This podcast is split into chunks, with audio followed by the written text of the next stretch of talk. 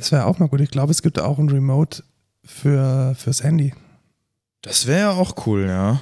Aber da musst du immer hin und her switchen zwischen den Shownotes und dem Mute-Button. Ja, ich gucke die Shownotes eh nie an. Hallo und willkommen zur 88. Folge Code Culture Podcast. Wie immer mit mir, ich bin Markus Herhofer, ich bin CTO der Excentra und neben mir sitzt, Ach, das bin ich. ja, das ist jetzt schon Lukas Rott, DevOps und Softwareentwickler bei der Excentra mir. GmbH. Und Ausbilder bei der Excentra. Und Ausbilder. Und heute Und Most Handsome Employee of the Month, of the Year. äh, That's what he said. Und wir haben heute einen, eine besondere Folge, weil wir haben wieder ein Interview, da freuen wir uns schon drauf mit Kai Seit Werner. langem, gell? Ja, tatsächlich, das ist jetzt Ja. schon eine Weile her, seitdem wir wieder eins hatten. Was war das letzte? Algorithm? Ich glaube, das letzte war entweder die Algorithm oder Professor Stiel, ich bin mir nicht mehr sicher. Oh, das kann sein. Professor Stiel kann sein. Professor Stiel oder die Algorithm. Dieses Mal haben wir den Field CTO von Confluent, Kai Werner, bei uns. Was heißt denn bitte Field CTO? Ach, das hätten wir fragen, äh, das sollten wir nachher fragen und was vergessen oder so. Und was ist Confluent? Das und vieles mehr wird, wird beantwortet nach den News und dem Vielleicht. Wir wissen es noch nicht. Feedback und Rückblick, was wir so in den letzten Wochen gemacht haben. Ich wollte nochmal zurückgehen auf eine News, die wir diskutiert haben, nämlich iRobot wurde von Amazon gekauft und die größten Blogger und Tech-Analysten, die so die Szene zu bieten hat, nämlich Gruber und Thompson, finden das unkritisch. So wie ich. Hm, ich weiß ja nicht. Also die Argumentation ist, die die Floorplans sind sowieso so schlecht und gegeben der Tatsache, dass Amazon einfach weiß, was du die letzten zehn Jahre eingekauft hast, äh, ist die Information, die man mit diesen iRobot-Dingern kriegt, äh, einfach eine Größenordnung geringer und unkritischer. Ja, Sagen wahrscheinlich. Gruber und Thompson. Ich, ich lasse es mal so stehen. Ich wollte das einfach nur noch mal als Gegenposition formulieren. Also man kann es vielleicht auch ein bisschen legerer sehen, äh, wenn jetzt Amazon iRobot kauft. Vielleicht ist es tatsächlich so, dass sie einfach nur ein erfolgreiches Produkt verkaufen wollen. Das kann, das kann ja letzten Endes auch sein. Also Amazon sieht ja, Was? sieht ja wie, viel, wie viel diese iRobots durch ihre Warenhäuser gehen und von ihren Pickern eingepickt werden. Vielleicht haben sie einfach gesehen, dass die Dinger sich gut verkaufen. Ja. Das kann natürlich auch sein. Das als äh, Rückblick ähm, und äh, Feedback. Äh, Apple-Sachen gehen kaputt. Ich bin ja ein bisschen Was? enttäuscht, muss ich sagen. Also ich geht habe kaputt. also mein, mein offizielles Apple iPhone Ledercase fällt auseinander. Das ist mit jedem Case so.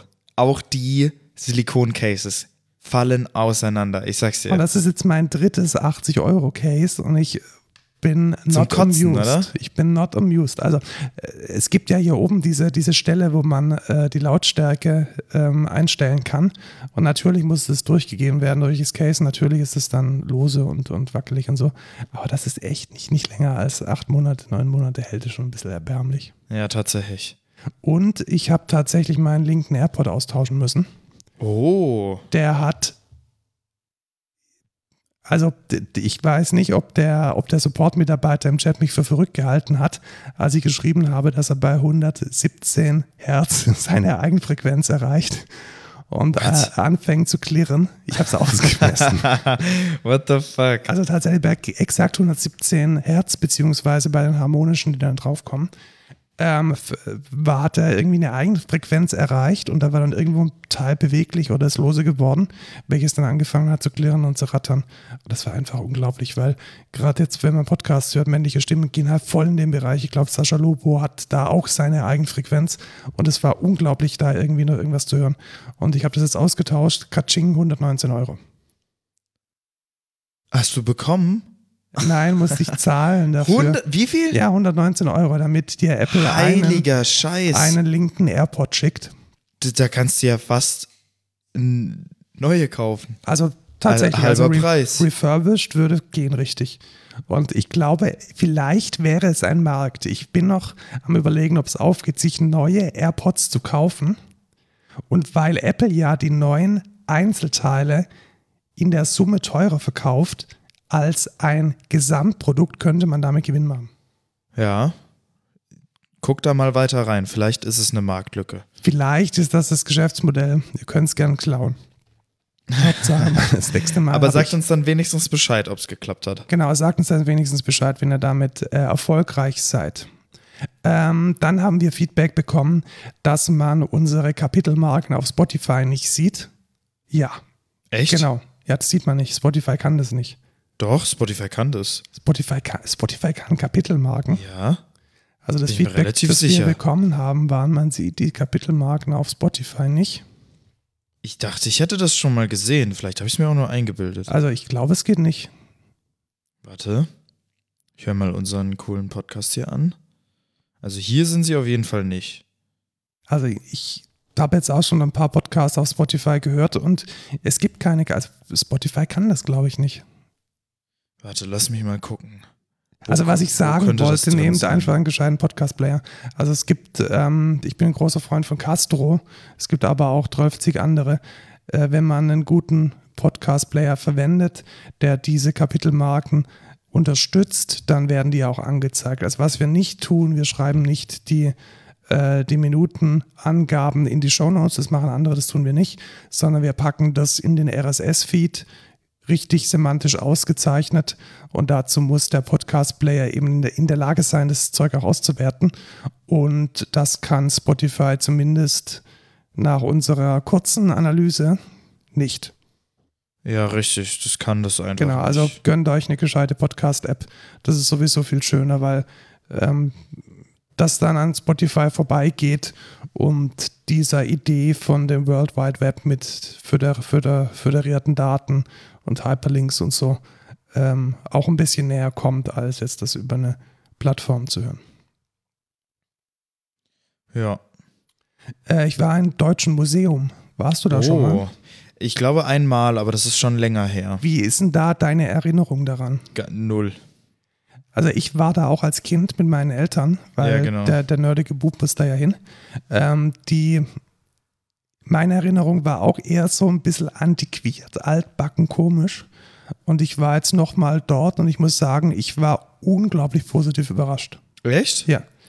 Also erstmal war, ja, also die erste Überraschung war, dass da wohl parallel äh, neben dem, äh, neben dem äh, Deutschen Museum oder im Deutschen Museum ist es Blitz. Weißt du, was Blitz ist? Nope. Das ist so das Münchner Berghain. Äh, ja. Und die hatten da halt, die, also wir waren um elf dort und die haben dann immer noch geraved. Also das war dann nicht, das war dann Okay. nicht schon wieder, sondern das war dann praktisch die Party, die ähm, am Vortag um 22 Uhr begonnen hat. Das fand ich äh, spannend, vor allem weil die Leute da ähm, offensichtlich das eine oder andere Mittelchen gebraucht haben, um um elf noch äh, wach zu sein. Ähm, das war schon mal die erste, die erste spannende Geschichte, aber viel spannender waren tatsächlich die Exponate. Und da muss ich schon sagen, dass das richtig gut gemacht ist. Also didaktisch echt geil. Ja, nice. Also du hast eigentlich zu jedem, zu jedem Thema, also Physik, Chemie, äh, Pharmazie, ähm, wirklich sehr, sehr gut gemachte Ausstellungen, auch sehr, sehr viel zum Selbst ausprobieren. Also wie es da gelingt, äh, irgendwie das Doppelspalt-Experiment oder andere optische Experimente wirklich in, auf 30 Zentimeter aufzubauen und so interaktiv zu gestalten, dass man versteht, was da passiert, ist echt hervorragend. Ja, geil.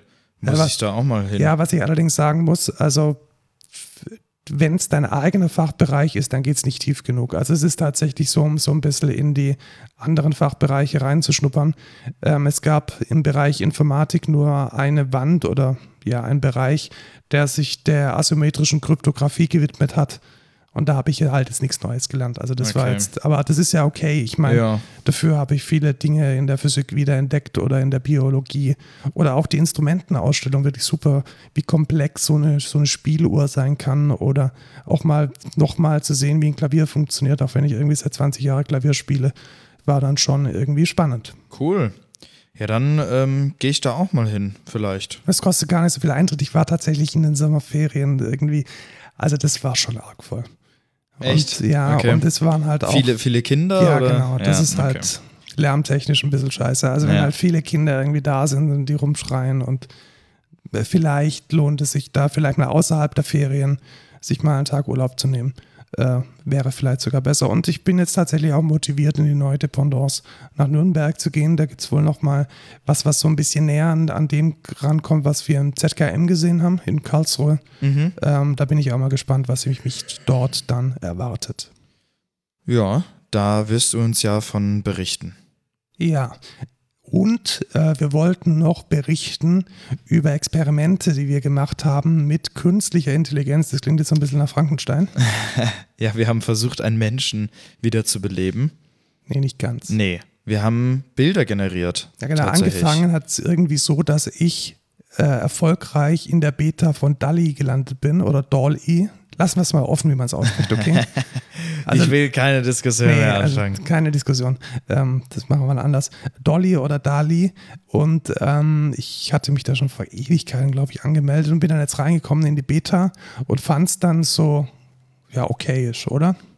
ja, also eher schlecht als recht. Ja, also irgendwie eine blaue, Also, blaue ja. Orange hat es hingekriegt, aber das war dann auch schon irgendwie so das Ende Gelände und ich fand es dann spannend, dass also ich, die Journey ging dann weiter, so nach den paar ersten Experimenten, ja, ist das schon alles? Weil ich habe in den Medien tatsächlich nur Dolly, Dolly hauptsächlich gesehen. Du irgendwas Ja, anderes? nee, oder? ich eigentlich, also ich habe manches auch noch auf TikTok gesehen, was nicht Dolly war, aber ähm, ich fand, ja, weiß ich nicht, aber am meisten schon Dolly eigentlich. Also bei mir war es so, in meiner Bubble ist nur Dolly angekommen und deswegen gedacht, okay, passt so. Gibt es da denn noch was anderes? Dann bin ich bei Dream Studio gelandet. Die sind auch in einer Open Beta gerade und äh, bieten ähnlich wie Dolly auch so ein Prompt im Web an. Und das war schon ein bisschen besser, aber auch jetzt nicht so mega krass. Ja, Also hat mir jetzt nicht so getaugt. Und dann bin ich irgendwie so zwei Klicks weiter bei Midjourney gelandet. Und das war dann echt mindblown. ja, das ist der Shit. Wirklich. Also Midjourney verfolgt einen echt lustigen Ansatz, wie dieses Ding funktioniert. Und zwar funktioniert das ausschließlich als Discord-Bot.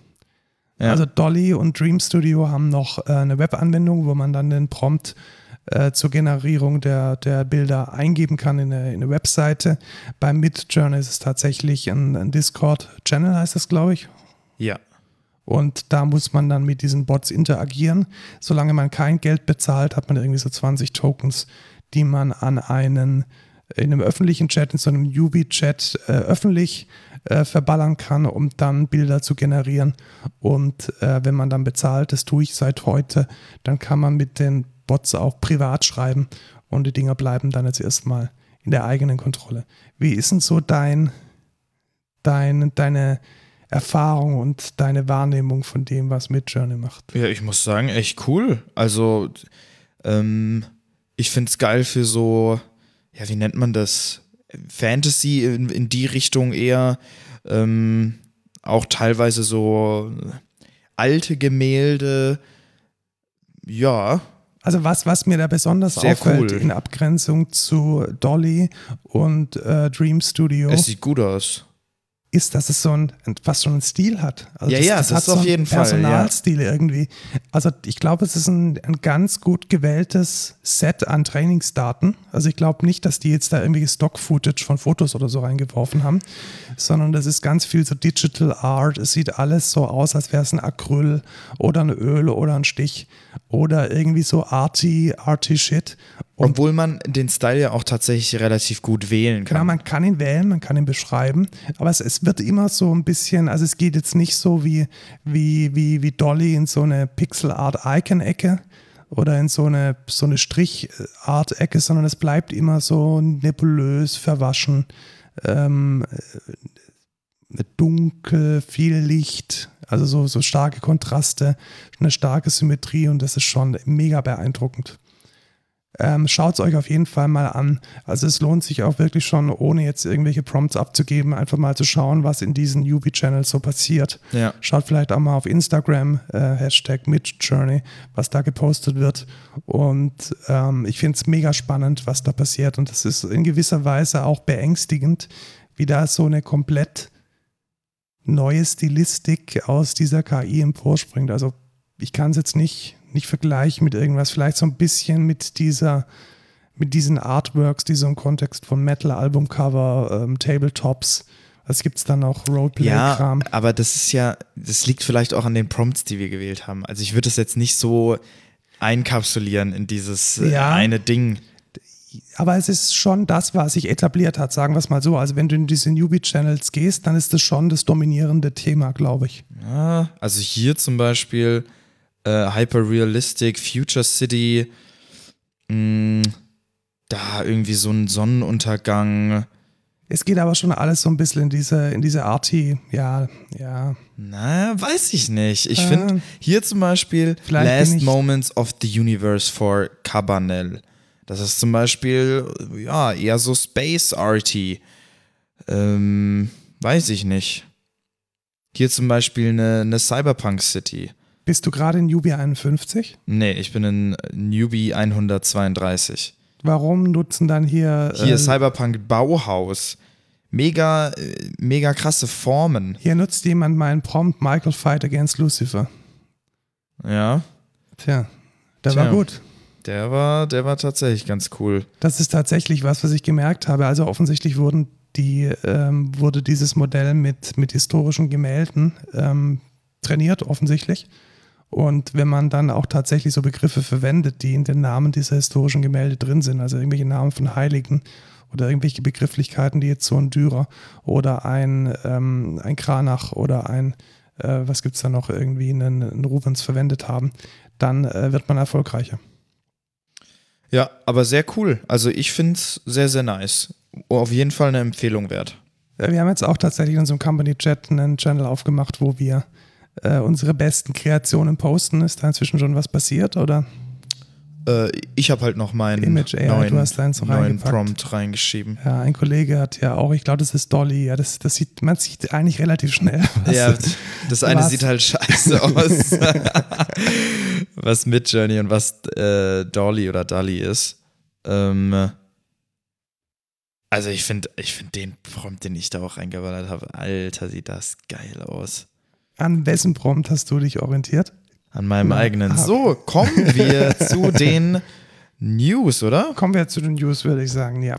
Ähm, wir sind ja große Freunde von, wenn äh, Regierungen ähm, Clouds anbieten. Oh, Wir der, haben der nächste. den Rise und den Untergang der britischen Cloud äh, begleitet, jeweils mit der Ankündigung und mit der Abkündigung. Ähm, wir können jetzt was Neues ankündigen, nämlich die USA hat sich entschlossen, Ja, ein Kubernetes für alle staatlichen, passt zeitlich aber auch ganz gut. Zuerst die UK, genau erst, dann die US. genau erst UK. Also Ja. wenn die UK scheitert, dann fängt die USA an, es richtig zu machen. Und äh, genau das gibt es jetzt. Unter cloud.gov kann man jetzt, wenn man eine US-Behörde ist, äh, seine Produkte, seine IT-Produkte auf einem Cloud, auf einer Cloud äh, hosted by your local government oder by your government äh, laufen lassen. Finde ich super. Und ähm, was wollen wir, dass Deutschland macht? Wir wollen, dass Deutschland dasselbe tut. Also, ich ja, bin nach wird nicht passieren. Nee, wird nicht passieren. Aber man kann doch mal noch ein bisschen träumen. Also ich glaube, das würde tatsächlich viele, viele IT-Probleme lösen, wenn es halt einfach so eine zentrale Stelle gäbe, wo eine, ein Amt jeglicher Art einfach sagen kann, jo, das ist sicher, das ist abgesichert, da kann ich meinen Kram rein deployen. Ähm, das macht die Sache wesentlich agiler.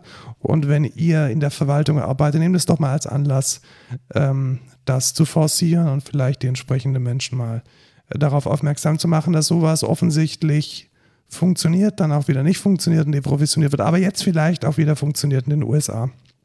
Um diese Idee vielleicht auch in Deutschland umzusetzen, könnte man ja canva.com benutzen.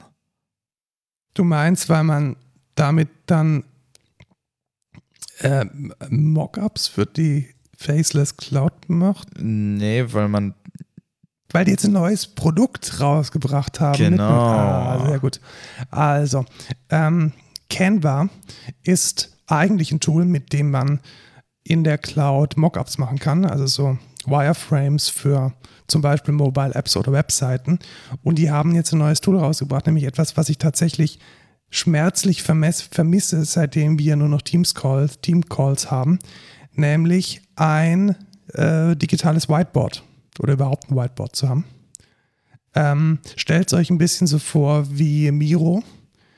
Ähm, das Produkt heißt Canva Whiteboard und man kann da jetzt praktisch mit derselben User Experience wie mit Canva, zum Beispiel in den Teams oder in einem Zoom-Call, ein Whiteboard mit allen Participants teilen und jeder kann dann da seine virtuellen Post-its draufkleben, seine Stickerchen drauf machen. Ähm, man hat Vorlagen, vielleicht sowas ähnliches wie eine Mindmap oder ein Board, man hat einen Timer, auch geklaut vom Miro, wo man sagen kann, hey, jetzt sammelt mal bitte in fünf Minuten eure Ideen und man kann dann so ein bisschen diese Whiteboard-Situation ähm, aus der Real World in die digitale Welt übertragen. Und jetzt kommt der ganz, ganz, ganz große Pferdefuß. Okay, ja. Pferdefuß. Es kostet halt wieder unglaublich viel Geld. Ja dann frage ich dich, ob du letztens auf Console Dev in den, in den Newsletter geguckt hast. Weil ich habe nämlich in, äh, jetzt in unsere Shownotes noch ein weiteres Tool, was so ähnlich ist, aber sich eher direkt an Developer richtet, reingepackt. Und zwar nennt sich das Eraser. Ja, das hatte ich, ich hatte es im Vorbeifliegen gesehen. Also lass uns mal kurz bei den Preisen bleiben, weil, und das stört mich auch schon bei Miro massiv, also Canva kostet einfach 11 Euro pro Person pro Monat. Oh, das heißt, du hast 109,99 Euro pro Person pro Jahr. Das heißt, in einem Team von 20 landest du halt locker flockig bei 3000, 2 bis 3000 Euro. Einfach für so ein scheiß Whiteboard, ja, Alter. Das ist dann halt genau der Price Tag, der halt nicht funktioniert. Ich verstehe nicht, wie, wie die ihr Pricing machen. Also, ja, aber anscheinend funktioniert es ja doch irgendwie. Ja, aber das, das, schaut, das sagt doch jeder, das ist zu teuer. Also niemand, niemand macht es. Weiß Seriously. ich nicht. Also hier sind so Brandnames. Aber die vertrauen wahrscheinlich auf Canva wegen den Ja, die haben wahrscheinlich Canva wegen den Mockups und haben ja. das dann wahrscheinlich als ein 50 Cent Add-on mit draufgenommen. Das ist ja. ja fein. Aber erzähl doch mal, was die Alternative dazu wäre. Ja, äh, Eraser nennt sich das. Und zwar ist das ein äh, ja, Whiteboard für Engineering Teams. Und ich fand das eigentlich ganz geil. Der generiert dir so, also du kannst ja alle möglichen Shapes und was weiß ich nicht äh, auf so ein Whiteboard packen. Der packt dir irgendwie die Pfeile automatisch hin. Der äh, ordnet das richtig an. Es sieht ein bisschen so sketchy aus. Und das große geile Feature daran ist natürlich äh, live miteinander zu arbeiten. Ja, und jetzt weiß ich wieder, warum ich dieses Ding wieder gerage quittet habe. Warum? Weil ich auf Pricing geklickt habe und ich sehe 10 Dollar pro User pro Monat. Also auch bei dem. Auch bei dem, ja. Und das Heilige. kann halt, das kann halt irgendwie ein Bruchteil von dem, was, was Miro und Canva kann. Aber du kannst hier fünf Workspaces haben mit dem Free Tier. Ja, danke, das sind genau 0,3 Ja, aber die Frage ist ja, die Frage ist ja, was ist denn ein Whiteboard? Ha? Das ist ein Ding, was du dann wieder löscht. Dann kannst du doch sagen, okay, wir haben fünf Workspaces, die werden halt nach einer Woche wieder. Äh, Meinst du, du nutzt praktisch die, die Limitierung der realen Welt ja. und fügst sie auch ohne Not ins Digitale ein? Ja, aber das Ding ist doch, warum denn auch nicht? das soll doch was, das soll doch jetzt erstmal so ein Pitching-Ding sein, wo ich einfach mal drauf werfe. Und wenn ich das dann verfeiner, dann speichere ich mir das halt ab, nehme davon einen Abzug und lösche dann wieder alles. Weißt du, was ich weiß will? Ich, ich will nicht. ein kollaboratives Draw.io. Ich will ein kollaboratives. Ja, ich weiß, was du meinst. Ich weiß, was du meinst. Und das ist doch alles Open Source. Ich verstehe es. Muss es jemand gut. Geschäftsidee Nummer zwei für heute. Wenn ihr zu viel Zeit habt, dann baut euch ein, ein kollaboratives Draw.io und wir verwenden es dann. Boah, Alter, die können Diagram as Code, das sieht ja übel cool aus. Ja, man kann da auch Mehrmate äh, reinpasten, dann wird es irgendwie Geil. fresh und so. Also es ist schon cool, aber äh, es ist halt teuer. Ja, ja. Aber jetzt hat man beide Alternativen. Das eine ist wenigstens billiger. um einen, einen Dollar. Ja, danke, ja. ja.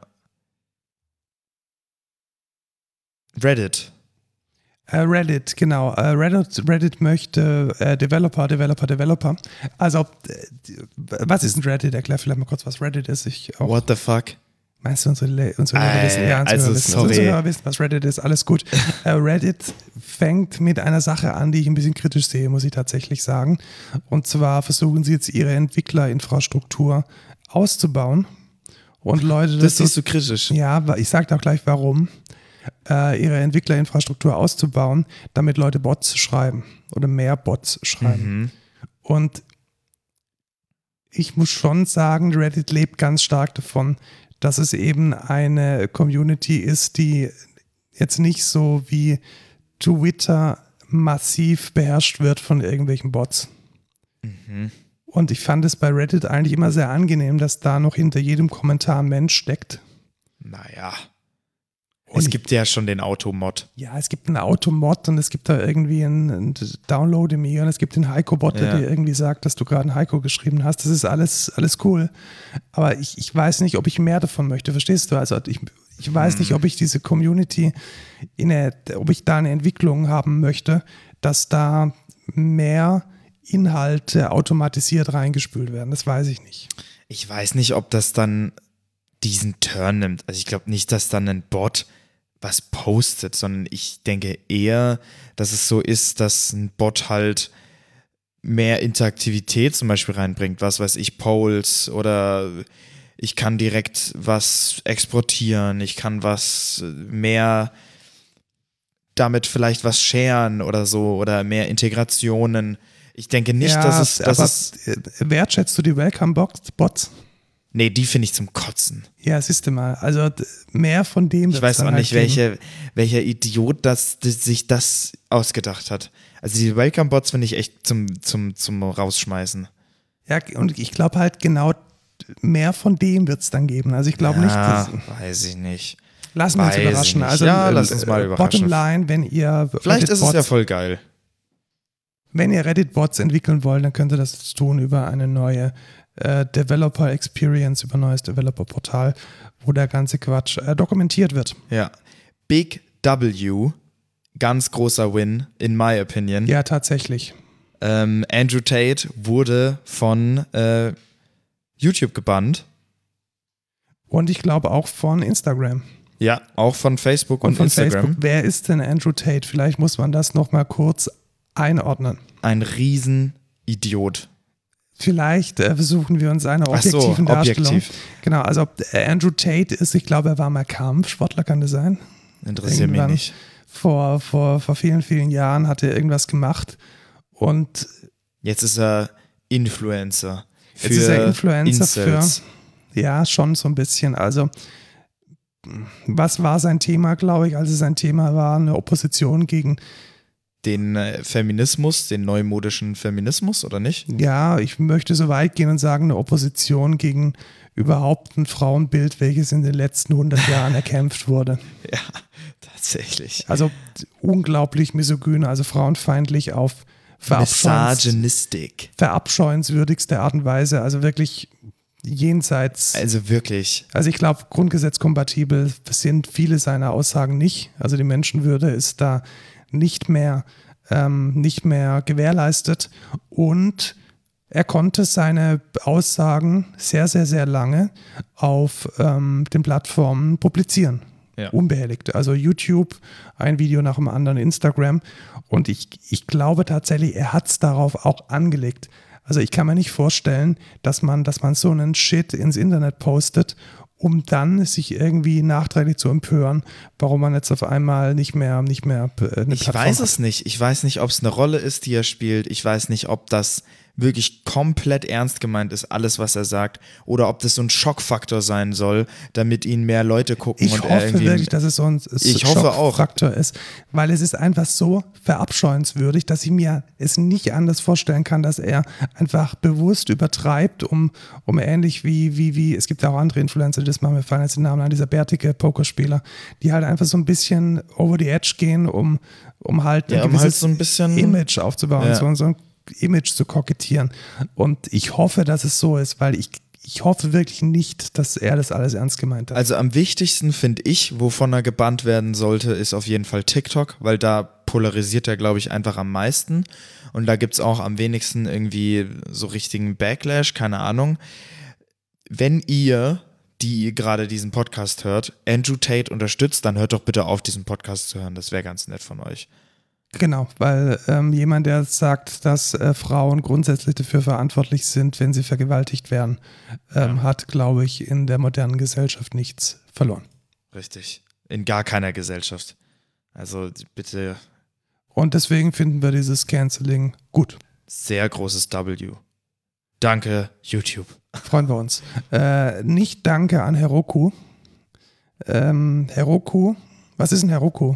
Heroku ist so eine Cloud-Plattform, um Applikationen zu deployen.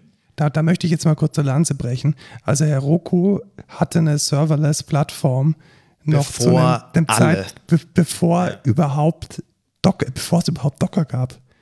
Also eigentlich sind das so die, also in, in meiner Wahrnehmung die absoluten Pioniere, was so diese Cloud Scalability be betrifft. Und äh, alles hat ein Ende genommen, als sie von Salesforce weggeschoppt wurden. Ja. Jetzt wollen sie den kostenlosen Plan eliminieren.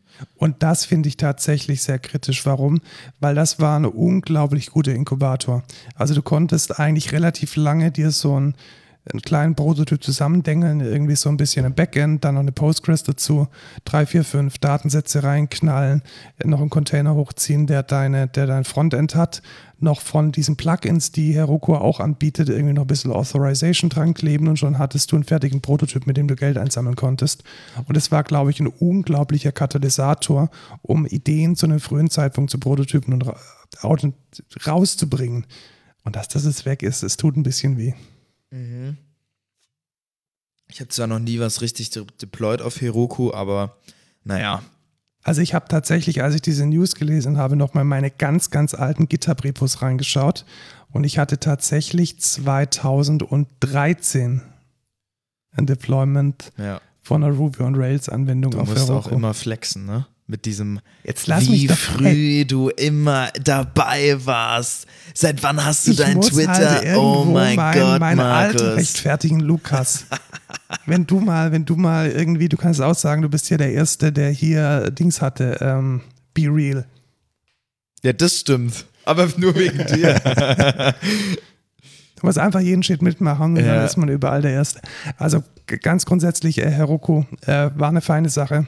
Ich weiß nicht, wo es hingeht. Ich glaube, die werden jetzt einfach so ein Business-Dings wie jeder andere auch. Ja. Und dann stelle ich mir die Frage, warum man da nicht gleich zu, warum man da nicht gleich zu, ähm, zu äh, AWS geht. Also wenn man dann halt wirklich so voll in diesem Enterprise drin ist, Vielleicht billiger.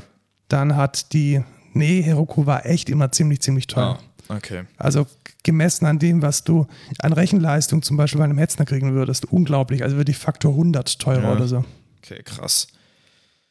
Gut. Ja, was vielleicht auch für eine Company vielleicht sehr ähm, teuer ähm, war oder ist, ähm, was wir alle gecallt haben tatsächlich. Ähm, Snapchat. Genau, auch wieder eines aus der.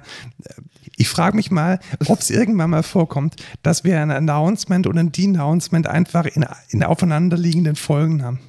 Ich denke, bei Snapchat kann das schon sehr gut sein. Also wir drücken die Daumen, dass Snapchat es schafft, etwas zu announcen, was wir dann eine Folge später wieder denouncen können. Und die wird denouncen jetzt, Trommelwirbel, ähm, Pixie, Die Drohne. Ähm, die gelbe Drohne. what the fuck? Also, ich habe es schon, glaube ich, in der Folge, wo sie, sie das announced haben, gesagt. What ja. the fuck? Was ist denn das? Wer kauft das? Niemand anscheinend. Und äh, ja, Haben sie, wir hatten überhaupt, haben recht. sie es überhaupt produziert? Ich weiß es nicht. Es ist komplett äh, hirnrissig. Ich habe keine Ahnung. Also es, es ist so eine Mini-Drohne, die aber trotzdem so viel kostet wie irgendwas Gescheites von, von, von ähm, äh, wie heißt die, die Drohnenmarke? Äh, Mavic? Haben wir vergessen. Ja, keine Ähm, Ahnung. Ähm, 229 Dollar für irgendwie so ein fliegendes äh, Kinderspielzeug.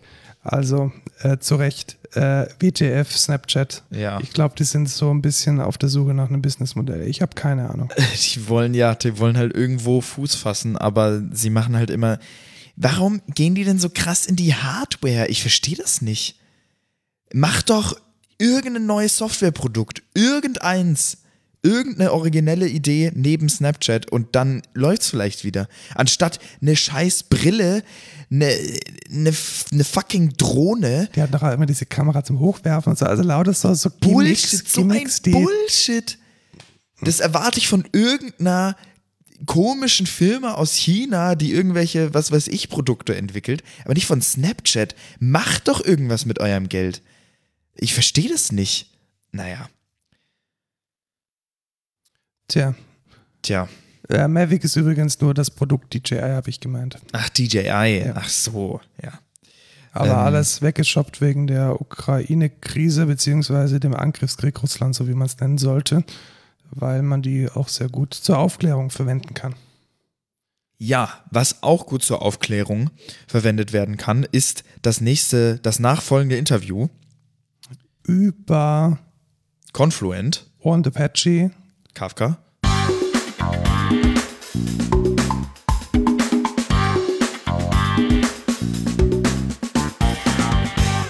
Und wir haben heute einen Gast, auf den ich mich schon sehr lange freue, nämlich den Field CTO von Confluent, Kai Wähner.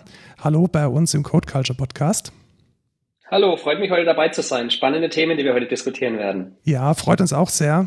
Äh, wir haben es ja auch schon äh, seit langem geplant und auch angekündigt schon in der letzten Folge. Du arbeitest seit fünf Jahren bei Confluent. Und jetzt ist natürlich die erste Frage, was ist denn Confluent? Also man mhm. kennt es ja so ein bisschen, wenn man mal AWS durchklickt, dann kommt es einem mal unter die Finger. Was kann man sich darunter vorstellen? Mhm, genau. Das Gute ist auch mittlerweile sprechen die Leute sofort von Confluent und nicht mehr von Confluence, also ja, genau. dem Jira Ticketing System. ja. Das ist immer das erste Problem schon mal. Ne? Ähm, und deswegen mittlerweile wissen alle, es gibt auch Confluent mit T hinten dran.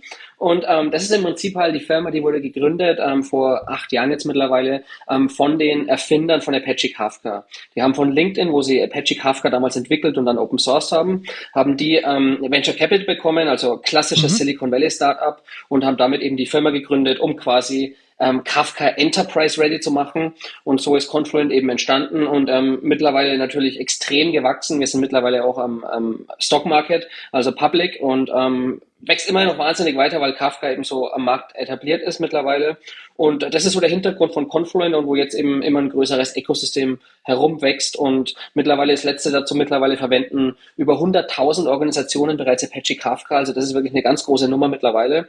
Und deswegen kommt es eben immer mehr am Markt eben auch an, auch jetzt in Deutschland zum Beispiel. Ähm, immer mehr Kunden setzen das über alle Branchen hinweg eben auch ein. Verstehe. Und jetzt ist es für uns Entwickler, wir kennen ja oft, wir kommen ja meistens aus so einer Open Source Bubble und kennen dann Apache Kafka von äh, der, der, der, Apache Community. Wie ist denn da die Abgrenzung? Also, da hast du mhm. schon gesagt, das sind die Gründer, die dann auch Apache Kafka seinerzeit aus LinkedIn heraus ausgegründet haben, so kann man es, glaube ich, sagen, geopen sourced mhm. haben. Wie kann ich mir denn so die Beziehung zwischen Apache Kafka und Confluent vorstellen? Mhm. Das ist ein ganz, ganz wichtiger Punkt und das ist tatsächlich übrigens auch ähm, in der Apache-Community anders als bei manch anderen Open-Source-Communities. Ähm, bei Apache ist es eben so, da gibt es strikte Regeln, was man machen darf und was man nicht machen darf und deswegen ist Apache Kafka eben ein komplett unabhängiges Projekt und das kann man auch immer in Produktion einsetzen, ohne irgendwem Geld zu bezahlen oder irgendwas zu lizenzieren und man darf auch den Code ändern. Ähm, das ist eben wirklich das Schöne an Apache-Projekt mit der Apache 2.0 Lizenz und dadurch ähm, sind wir letztendlich unabhängig von Apache Kafka. Ähm, nichtsdestotrotz ist es natürlich schon so, dass dass wir immer noch ähm, irgendwie 70 oder 75 Prozent der Commits zum Apache Kafka Projekt machen. Also das kann man vergleichen auch wie früher mal vor vielen, vielen Jahren, sage ich jetzt schon, ähm, wo die Hadoop-Hersteller Cloudera und Hortonworks alles zu Hadoop committed haben oder jetzt, wo man sieht, ähm, wo Spark hauptsächlich ähm, von Databricks ähm, gemanagt wird. Aber es ist trotzdem ein komplett unabhängiges Projekt. Das ist ganz, ganz wichtig. Und ähm, das ist jetzt eben auch das Schöne am Markt, wie sich eben Apache Kafka so etabliert hat. Wie gesagt, 100.000 Organisationen. Ähm, nicht alle arbeiten mit Confluent leider. Ähm, viele machen natürlich auch Open Source und das ist ja auch valide. Und es gibt aber auch eben viele andere Hersteller, die eben auch dann ähm, zum Open Source Projekt beitragen. Und das ist eben diese spannende Kommunikation äh, oder Kombination. Und das ist schon aus meiner Sicht auch, warum Kafka so erfolgreich am Markt ist. Ähm, wenn das ähm, restrikter wäre mit, den, äh, mit der License-Bedingung, ähm, dann wäre das nicht mehr so ähm, äh, extrem erfolgreich am Markt. Verstehe. Also ihr bietet sozusagen Kafka as a Service an. Ich kann bei euch einen Kafka gemanagt bekommen und ihr bietet dazu noch weitere Enterprise-Integrationen an, die jetzt eine Open-Source-Lösung aus der Box nicht liefern kann. Habe ich das richtig verstanden? Hm, das ist, ähm, das ist noch ein bisschen mehr. Ähm, also nur um es noch mal ein bisschen von der Historie her zu erklären, auch ähm, Apache Kafka, als das ähm, immer mehr etabliert wurde vor fünf, sechs, sieben Jahren, ähm, ist es eben ein Open Source Framework, ähm, das man eben dann selber betreiben muss als ähm, verteiltes System. Ähm, hängt auch noch Zookeeper mit dran, also es ist schon ein komplexes verteiltes System. Ähm, ist eben eine äh, Real-Time Big Data Lösung, sowohl für analytische und transaktionelle Daten. Also muss man da auch wissen, was man macht. Und angefangen hat es auch bei Confluent eigentlich am Anfang, dass wir eben ähm, 24 mal 7 Support Support gegeben haben. Also quasi mache Kafka Enterprise Ready, eben auch für Firmen, die eben nicht Netflix oder LinkedIn sind, die es eben nicht selber betreiben können. Das war so der Start des Geschäftsmodells und dann haben wir eben angefangen, Features außenrum zu bauen. Ganz klassisch eine Monitoring GUI zum Beispiel am Anfang. Ähm, mittlerweile Stand heute ist es jetzt so, ähm, wir haben im Prinzip ähm, zwei Kernprodukte. Das eine ist eben Confluent Plattform. Das ist so die Self-Managed Version. Die kann man eben überall betreiben, also in der Cloud, im Data, Data Center oder auch at the Edge, zum Beispiel in der Fabrik, im Automotive-Bereich. Ähm, und ich kann es auch überall laufen lassen, also egal ob Bare Metal oder äh, im Kubernetes Environment, spielt keine Rolle. Aber dann ähm, verwende ich eben Confluent Plattform, das ist dann quasi eine Enterprise-Version, also genau wie man das früher von den Hadoop-Distributionen zum Beispiel kennt. Hat viele Features noch außenrum, sowohl für Betrieb, Monitoring, Konnektoren, Data Processing, Data Governance, Security und so weiter. Aber hier ist der wichtige Punkt, das betreibt man eben dann noch selber. Das war mhm. auch so, wo wir hergekommen sind, weil früher war eben Cloud noch gar nicht so groß, ne? Und gerade in Deutschland hat es ja vor fünf Jahren bei den meisten trotzdem noch geheißen, heißen, äh, Cloud können wir nicht, dürfen wir nicht und so weiter. Heute haben fast alle Firmen eine Cloud-First-Strategie. Ähm, das ist auch bei uns so. Deswegen haben wir vor, naja, das ist jetzt auch schon vier, fünf Jahre her eben begonnen, das Produkt Confluent Cloud zu entwickeln. Und das ist dann wirklich ein voll gemanagter Kafka-Service, aber eben auch ganz wichtig, nicht nur Kafka, sondern auch eben das ganze Ökosystem außenrum. Und ähm, das ist dann der Service, den der Kunde nutzen kann, ähm, wo er dann eben nur seine Anwendungen ähm, betreiben muss und ähm, sich nicht um die Infrastruktur kümmern muss. Und das sind so die zwei Kernprodukte, die wir anbieten und dann natürlich dazu auch eben den 24 x 7 Support und Professional Services, also wie das klassisch bei so einem Softwarehersteller eben ausschaut. Verstehe. Und wenn ich jetzt, du hast gerade gesagt, man kann Kafka beziehungsweise auch Confluent On-Prem betreiben, ganz nah bei sich oder in der Cloud. Vielleicht kommen wir jetzt einmal zu den Best Practices, die ich in so einer eventgesteuerten Architektur habe. Wann würdest du denn sagen, ist es gut, die Kafka-Instanzen nah bei sich zu haben, in, im FOG mhm. oder bei sich im Rechenzentrum? Und wann denkst du, ist es cool, das Ganze skalierbar in der Cloud zu haben? Also was ist da so ein guter Schnitt, den du jetzt aus deiner mhm. Erfahrung auch ähm, empfehlen kannst? Also ich kann ganz klar sagen, ähm, wir können nachher sprechen wir auch noch ein bisschen über Use Cases, aber die generelle Empfehlung und auch Strategie der meisten Kunden ist mittlerweile einfach Cloud First. Und da geht es gar nicht so um dieses Thema nur Skalierbarkeit. Also klar, ähm, in der Cloud ist man mehr elastisch, kann nicht nur hochskalieren, sondern auch runterskalieren.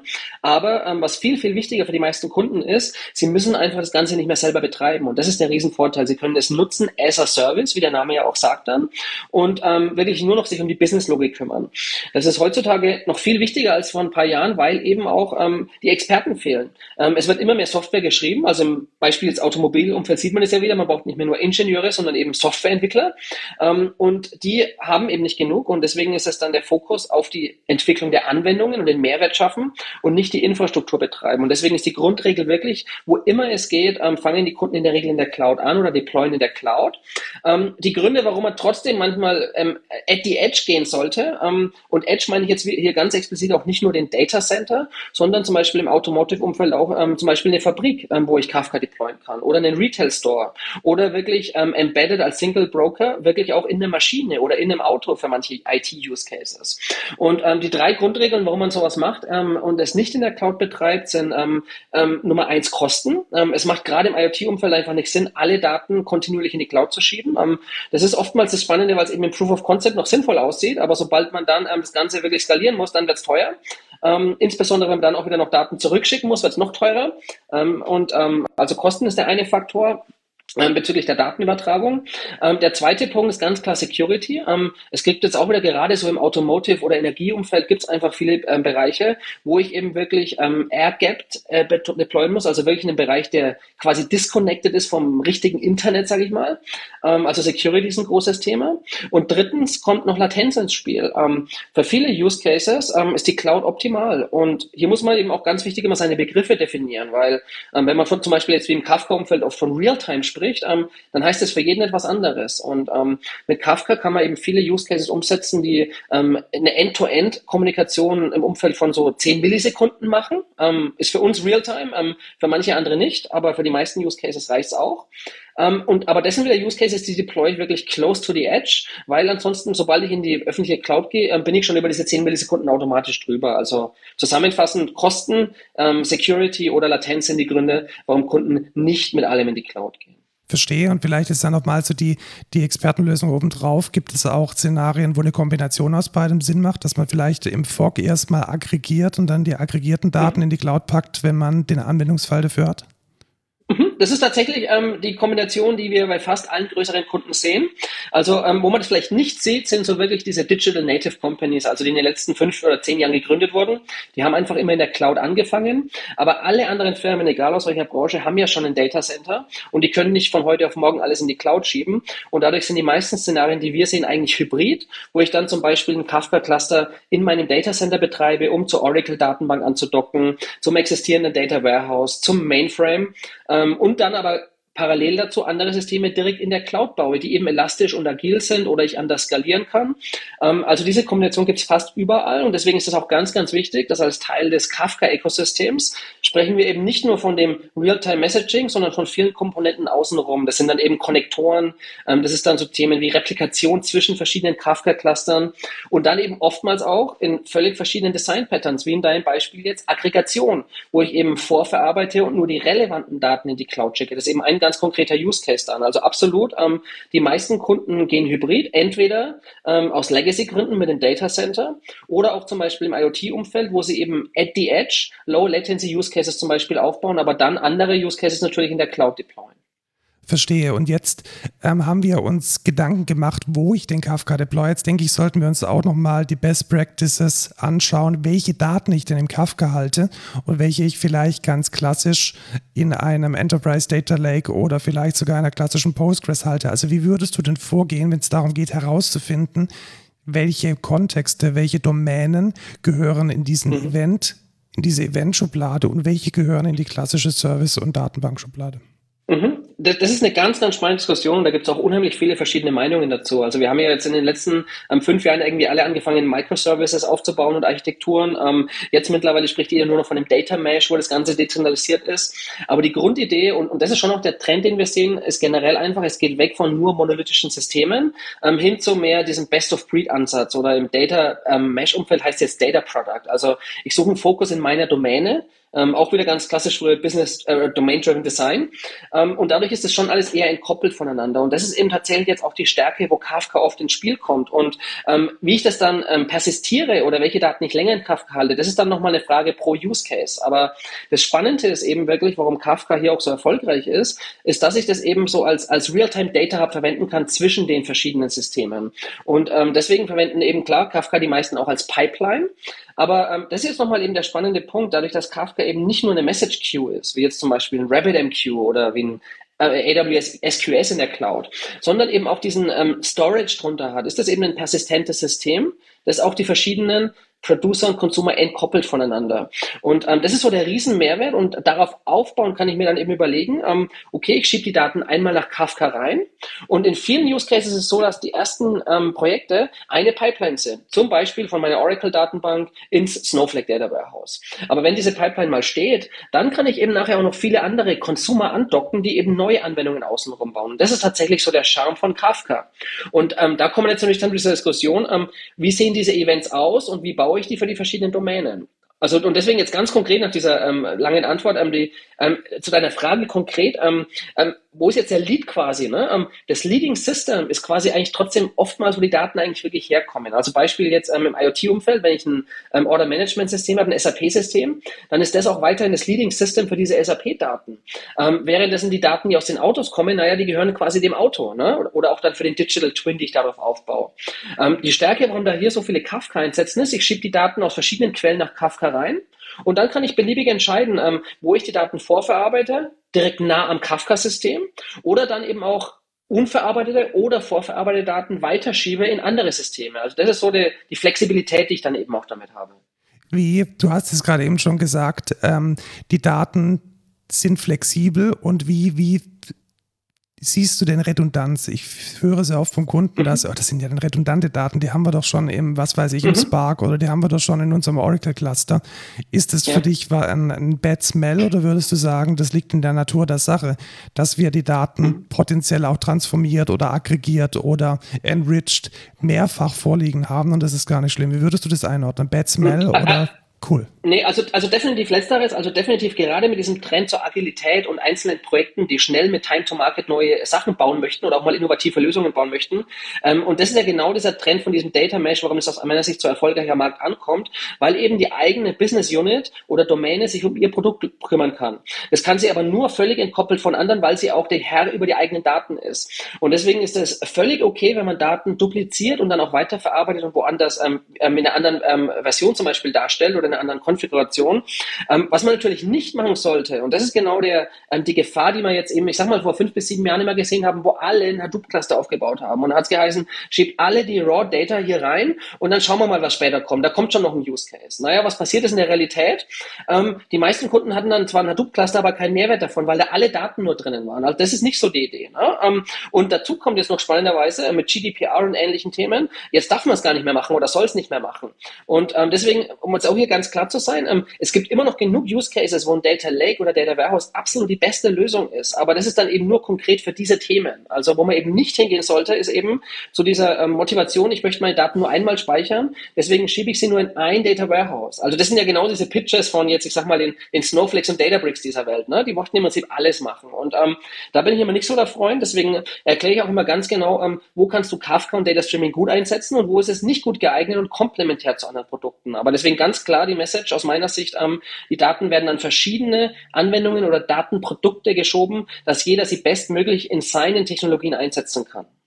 Ja, verstehe. Ich denke, das macht an der Stelle auch Sinn, dass man nicht also ich, ich sehe tatsächlich eher so den Event Broker und Kafka als jemand, der die Daten potenziell auch in so einen Spark oder in einen Snowflake rein äh, legen kann. Also dass es eher eine Appliance ist obendrauf und weniger das äh, finale Endstadium, wo die Daten dann, ich sage es mal flapsig als Friedhof, ähm, ihrem Ende entgegenwarten, ähm, passt meiner Meinung nach, glaube ich, so am besten zusammen. Jetzt haben wir uns viel darüber unterhalten, wie die Architektur aussieht im, im Bestfall. Jetzt muss man da ja irgendwie hinkommen. Jetzt muss, müssen wir ja irgendwie anfangen, was denkst du ist ein guter erster Schritt? Also ich denke da jetzt sowohl an technische Dinge, die wir tun müssen, als auch, ich bin ja auch CTO, an Bildung und vielleicht auch an Paradigmen-Shift bei den Entwicklern, weil zugegebenermaßen habe ich jetzt gesehen, es ist schon nochmal ein Umdenken zwischen, ich mache einen Synchro- und Rest-Call und ich schreibe einen, einen Kafka-Listener, der äh, nach dem PubSub-Prinzip funktioniert. Das ist viele Dinge passieren da. Auf einmal passieren Deadlocks, von denen man vorher gar nicht wusste, dass es sie gibt. Und paralleles Programmieren hat man sich auch noch nicht so genau angeschaut. Also da gibt es schon eine gewisse Lernkurve. Wie würdest du diesem ganzen Kosmos mhm. begegnen? Also dieser technische Shift, aber dann auch dieser Shift in der Developer Culture und in der Developer ja. Practice. Also ich kann das nur absolut bestätigen. Ähm, dieses Thema Data Streaming rund um Kafka ist ein Paradigmen-Shift bei den meisten Endnutzern. Ähm, die Leute, die ein bisschen so aus dem Messaging-Umfeld kommen, wie IBM MQ oder RabbitMQ, für die ist es ein bisschen einfacher schon, weil die immer schon asynchron denken. Ne? Ähm, aber grundsätzlich ist eben ganz wichtig, äh, mit Kafka kann ich sehr viele Sachen machen. Und ähm, du hast jetzt vorhin auch schon korrekt gesagt, naja, ähm, so diese Pipeline, ähm, die Daten, du kannst den Kafka-Daten lange halten. Für manche Use Cases macht Sinn, auch persistent. Oftmals ist es aber eher die Pipeline in andere Systeme wie Snowflake oder Databricks oder MongoDB. Man kann mit Kafka aber auch eigene Anwendungen bauen. Das ist dann die Client-Seite ähm, mit Kafka Streams oder KSQL oder anderen Anwendungen. Das ist aber was, ähm, wo ich kom komplett neues Verständnis brauche, wie ich Daten weiter verarbeite und wo ich den Zustand halte und so weiter. Deswegen ist es ganz klar, und das ist auch die Erkenntnis bei unseren Kunden, ähm, ähm, der, der erste Use Case ähm, sollte eher simpel sein ähm, und nichtsdestotrotz ganz wichtig und ansonsten machen wir tatsächlich auch keine Proof of Concept mit Kunden. Es soll Mehrwert bieten, weil sonst kommst du genau in diese Gefahr mit Hadoop. Ähm, du machst zwar Hadoop äh, und funktioniert auch technisch, aber du hast keinen Mehrwert. Und deswegen muss der erste Use Case relativ einfach sein, aber Mehrwert bringen. Und bei unseren meisten Kunden ist es tatsächlich so, dass der erste erste Use Case ist, ähm, irgendwelche Datenquellen anzuzapfen und ähm, die Daten irgendwo anders hinzuschieben mit einer modernen Pipeline. Ähm, wir haben so unheimlich viele Kunden, die haben einfach keine Ahnung, was eigentlich in ihren Datenbanken oder, oder Quellen passiert. Die machen als erstes eine Visualisierung von diesen Daten und das kann ganz einfach das Grafana-Dashboard sein am Anfang. Ne? Oder ich schiebe die Daten wirklich eben direkt nach Snowflake und mache dort einen Report drauf oder mit einem Tableau oder ähnliches. Also das ist so die Vorangehensweise, wie die meisten Kunden anfangen. Und ähm, wir beschreiben deswegen das auch mit unseren Kunden zusammen in einem sogenannten ähm, Maturity-Modell. Und da haben wir dann eben fünf verschiedene Phasen. Also wirklich ein Anfänger, der lernt erst Data Streaming, äh, macht eigene Projekte, vielleicht auch mit Open Source. Ähm, dann irgendwann macht er sein erstes Mission-Critical-Projekt. Das ist das, was ich gerade besprochen habe. Und dann kann man eben immer mehr andere Systeme onboarden oder vielleicht Legacy-Systeme migrieren ähm, auf ein neues System in der Cloud. Und irgendwann komme ich dann wirklich hin, wo ich dann ähm, Data Streaming als zentrales Nervensystem verwende, wo ich immer mehr Richtung Realtime gehe, entkoppelte Systeme, ähm, immer mehr skalierbar, immer mehr Datendurchsätze. Also das ist so diese Journey, die Kunden bei uns haben. Und deswegen ist das ganz, ganz wichtig auch, ähm, ähm, warum jetzt Kunden zu uns kommen, ist eben zum einen natürlich die Technologie und die Expertise in den Produkten, idealerweise in der Cloud, wo sie es gar nicht mehr selber betreiben müssen, aber dann eben auch natürlich die Expertise bezüglich den Kafka-Projekten. Also wie setze ich das eigentlich um? Wie gehe ich da jetzt vor? Ähm, wie baue ich diese Best Practices ein? Und ähm, da gibt es so viele Sachen, die ähm, Leute am Anfang ähm, unterschätzen. Ein Beispiel hast du schon gebracht, eher auf Client-Seite, auf der technischen Ebene. Es ist eben nicht nur ein äh, Produce und ein Consume wie bei einer Message Queue, weil eben Kafka so mächtig ist, auch in der Client-Seite, muss ich es eben trotzdem verstehen und von, von Beginn an richtig aufsetzen. Aber auch auf der Server-Seite ist es genau die gleiche Geschichte. Es gibt so viele verschiedene Kafka-Architekturen. Ähm, deploy ich zum Beispiel ein Active-Passive Deployment über zwei Data Center oder stretche ich ein Kafka-Cluster über mehrere Data Center oder mache ich eben mit Themen wie Cluster-Linking oder Replikation eine Aggregation von Edge-Kafka-Clustern in der Fabrik und repliziere dann die ähm, verarbeiteten Daten in die Cloud. Also da gibt es unheimlich viele Möglichkeiten. Mittlerweile auch selbst in Deutschland Multi-Cloud-Use-Cases, wo sie aus Kostengründen, Strategiegründen oder ähm, Merchant Acquisitions eben nicht nur in einer Cloud laufen wie AWS, sondern eben auch noch in Asia. Und ähm, da gibt es jetzt so viele Themen, die man eben ähm, verstehen muss und da helfen wir eben sowohl beim Einstieg oder dann auch bei der Betreuung der Projekte mit Best Practices, äh, mit den richtigen Automation Tools außenrum ähm, und eben auch nicht nur wieder für die Serverseite, sondern auch für die Client-Seite. Und das sind so ähm, diese Vorangehensweisen, wo man wirklich ähm, immer Schritt für Schritt planen muss. Also wir planen normal mit unseren Kunden auch nicht nur für das nächste Projekt, sondern eben schon mehr längerfristig auf die nächsten sagen wir mal drei Jahre.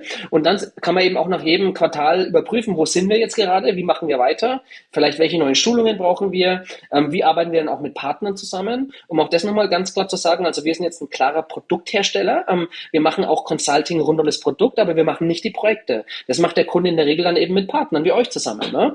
Und ähm, so ist dann eben auch das Zusammenspiel auch in der Planung und ähm, wie es eben dann vorangeht bei der Umsetzung dieser Projekte. Und letzter Satz noch. In der Regel fängt es daher auch relativ klein an, dass eben die einzelnen, ähm, je nach äh, Firmengröße natürlich, aber dass die einzelnen ähm, Projekte eher unabhängig voneinander sind. Sobald du dann aber in der Firma drei, vier oder zehn Kafka-Projekte hast, dann wird das Ganze strategischer. Dann muss ich mir überlegen, naja, es macht ja nicht Sinn, wenn jeder sich die eigene Expertise aufbaut und die eigene Infrastruktur, was by the way auch in der Cloud nicht so einfach ist und sehr teuer werden kann. Und dann geht's eben eher Richtung strategisch Enterprise-Architektur. Und dann gibt's oftmals ein ähm, Center of Excellence für Kafka und Confluent. Ähm, und äh, dann geht's eher in diese Richtung. Also es ist dann eine Journey, die dauert Jahre auch, aber ähm, so ist so, wie man anfängt und wie es dann eben weitergeht, auch mit uns in der Regel. Verstehe. Jetzt hast du ganz oft gesagt, dass die Daten ja in diesen Kafka rein müssen. Und da stellt sich mir jetzt als Entwickler natürlich die Frage, mache ich das dann mit der Hand am Arm? Nutze ich da bestehende Open-Source-Lösungen? Mir fällt jetzt da Camel ein, welches ein sehr, ein sehr gutes Ökosystem an Konnektoren anbietet. Ich habe gesehen, ihr bietet auch ähm, einzelne oder eine, eine Vielzahl von Konnektoren an. Wie kann ich mir das vorstellen? Ist da die Best Practice zu sagen, man nimmt da von euch die Konnektoren und ist dann letzten Endes auf der Confluent-Plattform, ist es besser, sich vielleicht mit einem Apache Camel äh, Stack die Dinger selbst zusammenzukleben oder vielleicht mit dem Third-Party-Produkt? Was hast du da so in der Praxis am mhm. häufigsten gesehen und was ist am erfolgreichsten? Mhm. Also gesehen habe ich tatsächlich schon alles. Ähm, aber hier muss man sich mal eins ähm, klarstellen. Ne? Also ich bin jetzt auch, ich war vor Confluent, war ich bei TIPCO. Ähm, die haben schon immer seit 20 Jahren Real-Time Messaging und, und ESBs gemacht, also Enterprise Service Bus. Da davor war ich bei Talent, ähm, das war Batch ETL und Hadoop und Spark. Und ähm, was, man immer schon die Lesson learned ist, gerade in Integrationsprojekten, da muss man sich bewusst sein, ähm, äh, wenn am Ende eine Datenbank irgendwo down ist, dann ist diese Anwendung down. Wenn aber die Integration in der Mitte down ist, dann geht gar nichts mehr. Deswegen ist das Mission Critical 24 mal 7. Und die Grundregel hier ist einfach, je mehr verschiedene Systeme ich verwenden muss, um die End-to-End-Pipeline zu bauen, desto schwerer wird es, das Ganze zu betreiben ohne Downtime, mit geringer Latenz und so weiter und auch bezüglich Kosten und Risiko natürlich. Und ähm, deswegen, wenn du Kafka einsetzt, ähm, dann ist es immer der gute Ratschlag, auch die Integration rund um Kafka zu machen, wo das sinnvoll ist. Weil äh, das ist eben jetzt einer der Punkte, den viele nicht wissen. Viele wissen, dass Kafka Large-Scale Messaging in Realtime ist, aber was eben trotzdem auch viele nicht wissen, ist, dass Kafka mehr ist. Und ähm, das Stream Processing habe ich vorhin schon kurz angesprochen mit Kafka Streams oder KSQL, aber auch Kafka Connect ist ein Teil von Open Source Kafka. Und ähm, das Schöne daran ist, es basiert auf Kafka, also all die Charakteristiken, die du von Kafka kennst, hohe Verfügbarkeit, Realtime, ähm, Redundanz, ähm, ähm, Replayability of Data, ähm, mir fallen auf die deutschen Worte gar nicht ein, merkt ihr, ähm, aber all das wird auch in Kafka Connect verwendet. Also bekommst du mit Kafka Connect ein Integration Framework, das auf Kafka basiert. Und End-to-End -End hast du damit eben nur eine Infrastruktur, inklusive dem Real-Time Messaging, inklusive dem Storage und aber auch die Datenintegration und Datenverarbeitung für ETL. Und das ist ein riesen Mehrwert, insbesondere wenn du ähm, SLAs erfüllen musst, geringe Latenz brauchst, Hochverfügbarkeit, keinen Data Loss und so weiter. Und daher ist es da auch so, ähm, selbst im Kafka-Ökosystem könntest du jetzt zum Beispiel auch ähm, nicht nur mit einem Java-Client, sondern wir haben jetzt auch Open-Source-Clients für Python, für C++, für Go. Ähm, wir haben eine REST-API mit dem REST-Proxy. Also du kannst auf diversen Weisen mit Kafka integrieren und die sind alle nicht falsch. Aber ähm, in den meisten Fällen musst du dir Fragen beantworten wie, was passiert im Fehlerfall? Äh, muss ich die Daten nochmal einspielen? Wo fange ich wieder an? Wie skaliere ich das Ganze auf mehrere Broker? Und all diese Themen sind in Kafka Connection out of the box mit integriert, sodass du nur deinen Java-Code schreiben musst, um eben wirklich zum Beispiel in Salesforce anzudocken oder eine Oracle-Datenbank. Und das ist eben so der Riesenmehrwert im Vergleich zu anderen Technologien, egal ob das jetzt Open Source ist wie Camel zum Beispiel. Also bei Talent haben wir auch viel Camel damals eingesetzt im ESB. Finde ich ein super Framework. Ähm, oder dann eben jetzt auch Third-Party-Produkte. Die, die sind auch gut für manche Use Cases, aber man muss sich immer bewusst sein, wenn der Kern der Integration Applikation auf Kafka läuft, ist das eine zusätzliche Codebase quasi, eine zusätzliche Infrastruktur. Und dann geht es um Kosten, um SLAs und um viele Themen. Und da ist dann eben die Frage, man sollte erst schauen, ob das nicht schon out of the box mit Kafka oder Confluent in unserem Fall dann geht und nur selber was bauen, wenn das eben nicht geht oder ein Third-Party-Produkt einbinden. Das ist so die, die Best of Practice, wie es die meisten Kunden eben mit uns auch machen. Du hast gerade eben gesagt, äh, den Java-Code. Ist es tatsächlich so, dass ähm, das Code ist oder kann ich auch als, ich sage jetzt mal, Citizen Developer, als fachlicher Experte, der vielleicht ein informationstechnischer Laie ist, mit No-Code, Low-Code-Lösungen diese Konnektoren bauen. Was ist da so deine Erfahrung mhm. und auch dein Rat? Also ich sehe, ja. ich sehe sehr oft, dass bei diesen No-Code, Low-Code-Lösungen die Reproduzierbarkeit, die, die, die Safety nicht ganz da ist oder ist es vielleicht eine Mischung aus Rapid Prototyping mit No-Code, Low-Code und dann das Überführen in einen gescheiten, revisionierbaren, Git-commitbaren Code. Was ist da so die Best Practice, die mhm. du empfehlen würdest? Also hier muss man erst nochmal ganz klar erklären, es ist ein Unterschied zwischen einem Connector bauen und zwischen einer Pipeline bauen. Der Connector, von dem ich gerade gesprochen habe, das ist wirklich Code, weil den schreibst du auch nur einmal. Da schreibt der Entwickler den Code zum Beispiel eben für seinen Salesforce oder Oracle Connector, den schreibst du einmal, den embeddest du dann quasi in den Connector für Kafka Connector und deployst den dann. Das ist Code schreiben. Das ist eigentlich genauso wie bei Camel auch. Also du kannst theoretisch tatsächlich, wenn du Camel Code hast, ähm, für einen bestimmten Connector, kannst du quasi die Business Logik zum Beispiel vom Salesforce Connector einfach copy and paste von dem einen Open Source Source Projekt ins andere kopieren und hast den, den Connector dann da. Ne? Also das ist schon mal, das ist natürlich nicht 100% äh, Copy and Paste, aber ähm, 80% davon kannst du übernehmen. Ähm, das ist, wenn ich einen Connector baue. Aber ähm, jetzt eine Level höher, wie baue ich meine Pipelines? Und ähm, da gibt's jetzt eben ähm, viele verschiedene Möglichkeiten. Also ähm, und, und das ist eben tatsächlich je nach Audience. Also da gibt's jetzt kein besser oder schlechter. Da ist eher die Fragestellung, ähm, mit wem sprichst du, ähm, wer muss das Problem lösen und was hat der für Kenntnisse? Und ähm, dieser Begriff jetzt des Citizen Developers, das ist ja auch so ein, so ein Term, Term von Gartner quasi. Ähm, der beschreibt ja jetzt Leute, die eben eigentlich nicht wirklich coden können, vielleicht ein bisschen technische Ahnung haben und das Ganze so zusammenklicken können. Ne? Ähm, und ähm, deswegen ist das eine ganz andere Persona als eben der Coder. Und ähm, selbst wenn du einem Coder so ein Tool gibst, sagt der Coder zu dir, nee, ich will es in Java schreiben, da bin ich effizienter. Und deswegen gibt es hier kein besser oder schlechter, sondern wirklich eher ähm, für, die, für die richtige Persona. Ähm, aber ganz klar ist es, je mehr du vom Coding weggehst, desto unflexibler wirst du. Also auch das habe ich schon genauso bei Tipco vorher gesehen bei Talent. Je komplexer es wird, da kann es noch so ein cooles Visual Coding Tool sein. Ähm, irgendwann musst du Code schreiben. Und deswegen muss man eben hier einfach abwägen. Aber ganz klar, Ähm, gerade jetzt, wenn du so, ich sag mal, einfache Pipelines baust, ähm, also von der Oracle-Datenbank via Kafka nach MongoDB und dann vielleicht ähm, ein halbes Jahr später noch des Weiteren in Snowflake, ähm, ohne den anderen Code zu ändern. Das sind Sachen, die sind relativ trivial. Die kann tatsächlich dann eben der Citizen Integrator machen, ohne dass er mit einem Entwickler sprechen muss. Und das ist dann eben genau der Vorteil auch, ähm, also das kriegst du mit einem Open Source Kafka nicht hin. Dafür brauchst du eben eine Lösung hinten dran. Und da ist jetzt eben zum Beispiel der Vorteil eben wieder von der Cloud, weil dich die Infrastruktur gar nicht interessieren muss. Du machst einfach mit der GUI quasi, ähm, machst du deine Klicks zusammen und connectest dann eben zu einer Oracle und einer MongoDB und machst vielleicht auch noch eine Transformation mit KSQL zwischendrin. Da kannst du sehr viel zusammenklicken und das kriegt dann eben auch der, der Citizen Integrator hin. Der deployt es dann und dann läuft das Ganze in Produktion und wird eben automatisch in Dashboards auch dargestellt, ob die Daten alle ankommen oder falls es Probleme gibt zum Beispiel. Also da kann man tatsächlich unterscheiden zwischen diesen ähm, ähm äh, äh, technisch begabten Citizen Integrators auf der einen Seite und den Codern auf der anderen. Für die macht es für beide Sinn mit verschiedenen Tools. Ähm, wo ich immer ganz skeptisch bin, ist dann das dritte Beispiel, sind dann die, Fach, die Fachleute quasi. Also ähm, Fachleute in der Regel, die können auch so ein Tool nicht ähm, ähm verwenden. Ne? Also da sehe ich es dann eher so, die müssen schon mit irgendeinem technischen Experten zusammenarbeiten. Und ähm, was ich so aus den realen Projekten in der realen Welt sehe, ist es auch so in diesen heutzutage agilen Scrum-Projekten, dass eben es gibt Bereiche vom Business, die interessiert nicht, was die Technik ist. Und es ist teilweise sogar besser so, weil die nämlich ihr Business-Problem dann damit beschreiben, ohne zu wissen, was eigentlich die Technik kann. Und dann kann der Techniker es richtig implementieren. Und da sehe ich tatsächlich wieder diesen Separation of Concerns auch in einer Domäne. Und das ist aus meiner Sicht auch gut so. Ja, verstehe. Jetzt hast du schon mehrmals den Begriff KSQL genannt. Ich weiß es schon, weil ich war tatsächlich bei euch auf einem Meetup, äh, gemeinsam auch mit Lukas und da haben wir gelernt, was KSQL kann und wofür man es verwendet. Kannst du ganz kurz einen, einen roughen Overview geben? Was ist der Business mhm. Value mhm. und was muss ich mir als Developer ja. darunter vorstellen? So beide Aspekte mhm. vielleicht mal kurz äh, erwähnen. Genau, also es ist nochmal ähm, ganz wichtig zu verstehen, Kafka sehen viele als Message Queue oder als Data Ingestion Layer. Das ist der Kern von Kafka. Aber der richtige Mehrwert für die richtig coolen Use Cases, über die alle sprechen, also die Ubers und Netflix und jetzt auch viele deutsche Firmen wie jetzt eine BMW zum Beispiel. Ähm, da geht es eben nicht nur darum, die Daten von A nach B zu schieben, wie mit dem ETL-Tool, sondern die Daten auch in Echtzeit zu verarbeiten, zu korrelieren. Also das kann einfaches Streaming-ETL sein, wo ich Daten nur filtere oder aggregiere aus einer Datenquelle. Aber noch spannender wird es, wenn ich Daten aus verschiedenen Datenquellen korreliere. Zum Beispiel Daten, die aus einer Oracle-Datenbank äh, kommen und auch gehalten werden in der Anwendung. Und sobald eine Änderung von der Mobile-App kommt, vielleicht auch via REST API, dann möchte ich die Daten in Echtzeit korrelieren. Und dafür brauche ich sogenanntes Stream Processing oder manche nennen das Streaming Analytics. Und das ist eben eine Technologie, mit der ich Daten kontinuierlich korrelieren kann. Und da gibt es jetzt eben sowohl Kafka-native Lösungen, das sind dann Kafka-Streams, wenn ich Java-Code schreiben möchte, oder es ist eben KSQL, wenn ich eben SQL-Code schreiben möchte. Des Weiteren gibt es auch noch nicht Kafka-native Lösungen.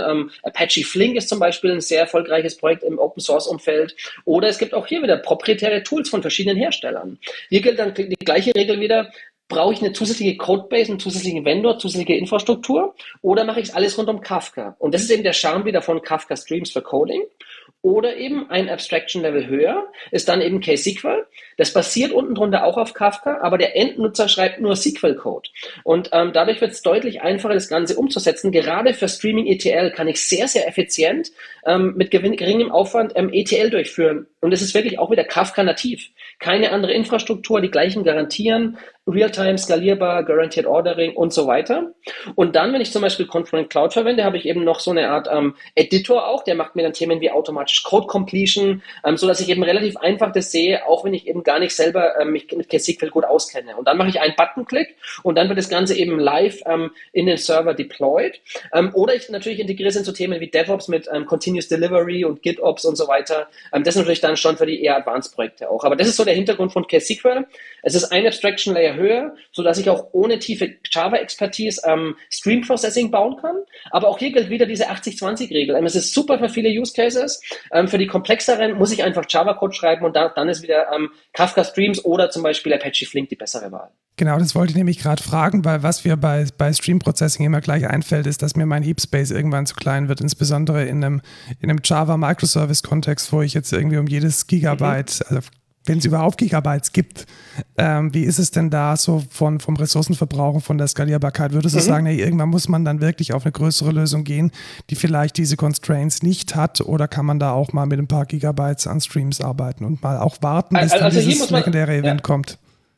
Ja, also, also hier muss man auch wieder ganz klar sagen, ähm, man muss einfach die verschiedenen Tools verstehen ähm, und dann eben auch das richtige Tool einsetzen. Also um es gleich mal andersrum zu sagen, ähm, es, es gibt zu viele Leute, die versuchen mit KSQL auch Sachen zu machen, die es nicht gut kann. Ne? Also Kafka und auch das Stream Processing und das gleiche by the way ist auch, auch für Flink, also es ist nicht nur Kafka, also generell bei Stream Processing, es ist nicht gebaut für Complex Analytics. Also es gibt ähm, für einen guten Grund ähm, Time Series Datenbanken für spezielle Use Cases. Ne? Es gibt immer noch eine Oracle Datenbank mit komplexen SQLs mit zehn verschiedenen Joins. Ähm, es gibt eine Elasticsearch, es gibt eine Mongo, die haben alle ihre Use Cases, wo sie einfach dafür gebaut wurden und super sind und deswegen man die mit Kafka verbinden kann.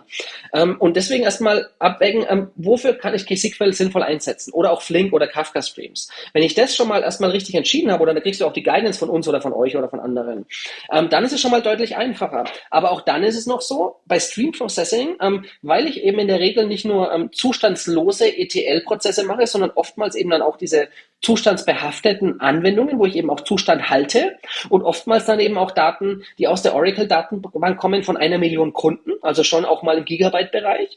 Da kann ich sehr schnell mit einer Query ähm, alles kaputt machen aus Memory-Sicht. Und ähm, deswegen gilt auch hier wieder die Regel, ähm, von Beginnern die Experten mit reinholen. Wenn ihr einen neuen Use Case habt, euch fragen, Erstens, macht der Use Case überhaupt Sinn mit Kafka und dem Ökosystem wie KSQL? Ja oder nein? Und falls ja, wie konfiguriere ich das? Wie baue ich es auf? Wo sind meine To-Dos und Best Practices? Und genauso wichtig, was soll ich auf keinen Fall machen? Ne? Und ähm, wenn man das ähm, von Anfang an besteht, ähm, dann kann man solche Use Cases ähm, sinnvoll umsetzen. Und deswegen ist meine wichtige Empfehlung wirklich gerade am Anfang Hilfe mit reinholen. Ähm, äh, aus Conference-Sicht jetzt zum Beispiel, wir machen eh nicht die Projekte, die macht der Partner. Aber am ersten Tag und vielleicht dann nochmal nach zwei Wochen und nach sechs Wochen, ähm, wenn wir ein Review machen, können wir euch genau helfen, dass ihr es richtig umsetzt und auch die richtigen Use Cases mit Kafka umsetzt. Verstehe. Ähm, so habe ich es auch tatsächlich wahrgenommen. Lass uns jetzt mal Lass uns jetzt mal tatsächlich mal in die konkreten Use Cases reingehen. Wir haben es jetzt immer mal ein bisschen angeteasert. Ich würde vielleicht mal kurz erzählen, was wir denn bisher mit Kafka machen. Mhm. Und zwar äh, nutzen wir Kafka bei uns in der Explore-Plattform. Die Explore-Plattform bestellt den Kunden, das sind in der Regel OEMs, also erste Hersteller für äh, Automobile und Landmaschinen äh, Digital Twins bereit. Und wir sorgen dafür, dass ähm, verschiedene Events, die Digital Twin, Twin relevant sind, zum Beispiel, dass sich ein Bauteil verändert hat oder dass es jetzt ein Update in der Stückliste gibt. Diese ganzen Informationen werden strukturiert und vor allem wohl definiert. Da kommen wir dann später noch dazu, über diese Schema Registry auf den Kafka gelegt. Und der digitale Zwilling kann sich dann diese Informationen ähm, aktiv, nicht aktiv, sondern wird getriggert, einholen und sich somit selbst aufbauen. Das heißt, wir sind in der Lage zu sagen, ähm, an dieser Maschine wurde jetzt der digitale Zwilling oder wurde jetzt das Fahrzeug so und so aufgebaut und der digitale Zwilling schaut dann so und so aus mit diesen drei Bauteilen und mit diesem einen Defekt, den er hat. Und das ist sicherlich ein Use Case von vielen.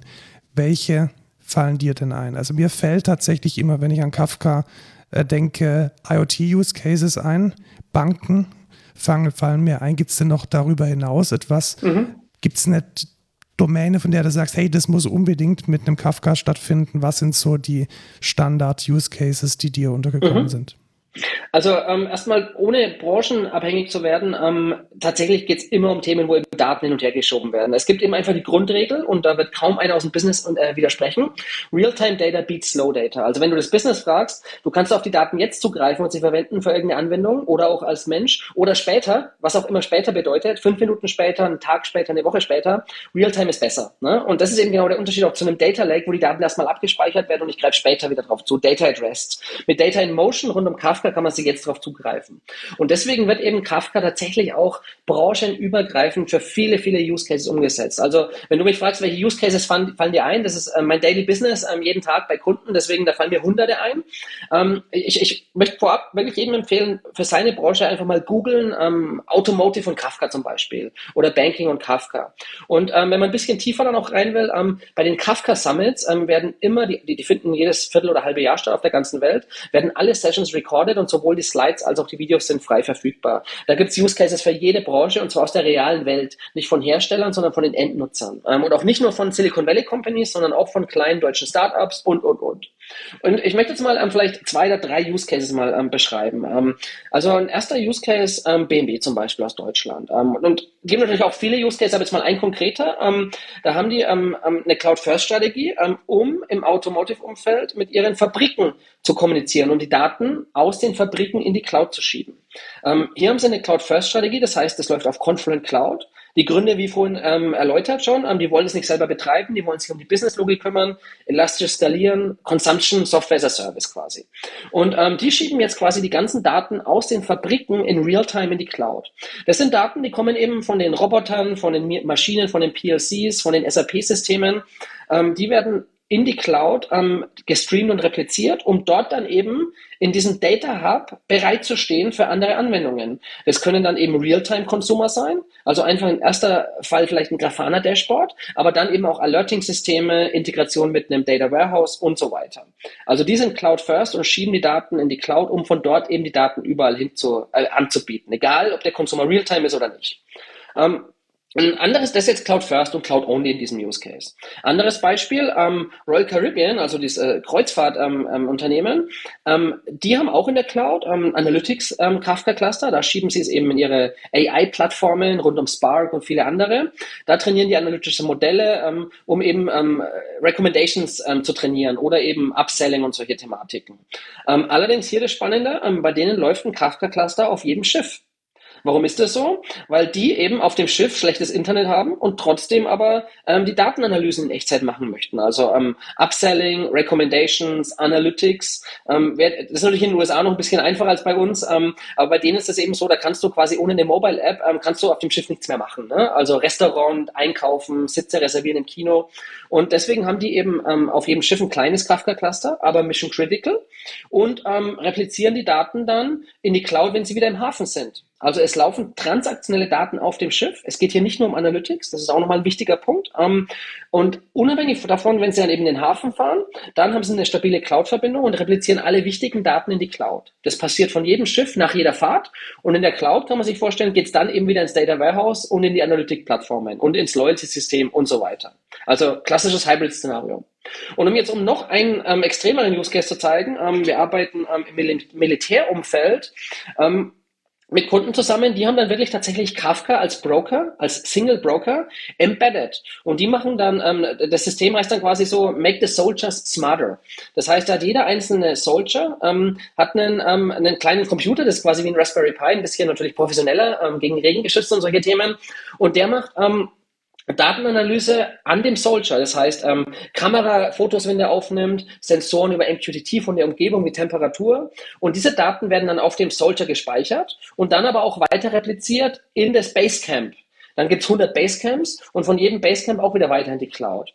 Ähm, der, der Charme hier, und das zeigt eben so den Mehrwert, warum Kafka überall so viel eingesetzt wird, ist wirklich, du hast eine Technologie und kannst damit alles machen. Messaging, Datenintegration, Datenverarbeitung, aber eben auch ganz, ganz wichtig die Storage-Komponente, weil wenn nämlich in diesem Fall der Soldier offline ist oder im vorherigen Use Case das Schiff nicht zur Cloud verbunden ist, kannst du trotzdem transaktionale und analytische Daten weiterverarbeiten und speicherst die so lang, bis du wieder eine Internetverbindung hast. Und mit unseren Tools, also wie Cluster Linking zum Beispiel, werden dann, wenn die Internetverbindung wieder da ist, die Daten wieder automatisch in die Cloud gestreamt. Und deswegen sieht man jetzt hier in diesen drei Beispielen, es gibt wirklich alles und für jede Branche und für jeden Use Case, wo eben ähm, äh, Kafka als Data Hub eingesetzt wird.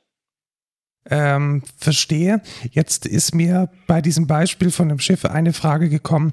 Wie, wie kann man denn mit Kafka oder generell mit einer eventgesteuerten Architektur diese Geschäftsprozesse end-zu-end ähm, vielleicht nicht nur überwachen, sondern auch einen Überblick behalten. Das fällt mir bei so einer eventgesteuerten Architektur immer sehr schwer. Also ich habe dann oftmals mhm. diese singulären, atomaren Events, die dann aber mhm. zu korrelieren und da dann zu stehen, ja, wer hört denn jetzt eigentlich drauf? Und meine Bestellung, ja. von wem wird die denn jetzt verarbeitet?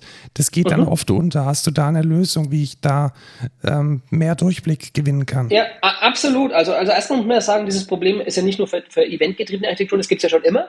Der Unterschied ist nur, dass es eben bei den, bei den Klassen klassischen Datenbank gibt es halt irgendwelche Tools oben drauf, die sowas visualisieren. Ne?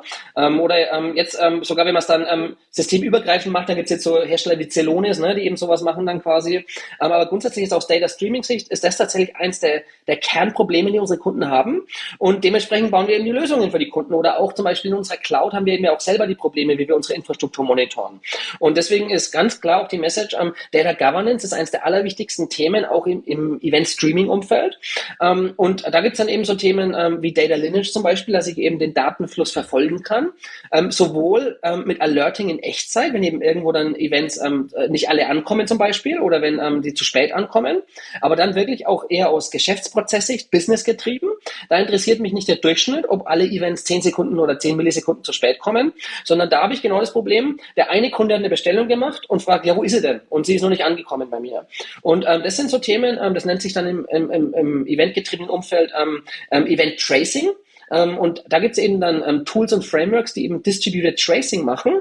Und ähm, da kann man sich natürlich entweder auch wieder eine Lösung selber bauen mit diesen Frameworks ähm, oder man verwendet eben eine Lösung wie Confluent obendrauf, die eben dann sowas quasi out of the box anbietet. Aber da ist der Use Case dann eben schon, ähm, der Kunde XY gibt seine ID 123 ein und dann sieht er eben genau, wo diese Bestellung hängt ähm, oder wo das Paket verloren gegangen ist. Also das ist ganz klar ein Riesenproblem und aber auch das Thema, wo eben dann wir zum Beispiel daran arbeiten, dass der Kunde das nicht selber lösen muss, weil was passiert ist bisher, solange eben auch jetzt kein Hersteller das anbietet, haben es die Kunden natürlich dann eben auch selber gebaut. Aber das ist tatsächlich ein Riesenthema, das immer mehr aufkommt.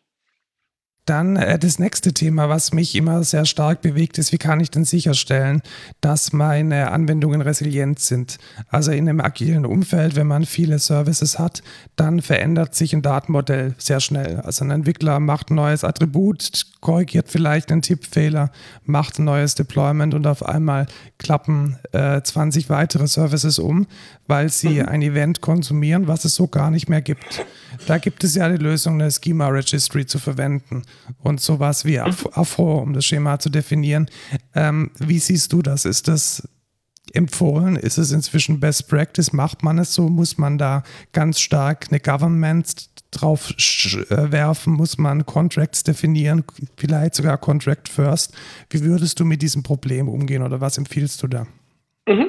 Also es ist tatsächlich so, dass die Schema Registry wirklich die, die Foundation quasi ist für das ganze Thema Data Governance. Also auch alles, was ich gerade über Lineage und so weiter erzählt habe und Tracing, das geht nur, wenn man eben weiß, ähm, wie diese Events ausschauen. Ähm, da muss man vielleicht nochmal erst einen Schritt zurückgehen, man muss eben erklären, in Kafka ist der Broker dumm. Der kennt diese Events nicht, den interessieren die auch nicht. Das ist, warum Kafka so gut skaliert. Ne?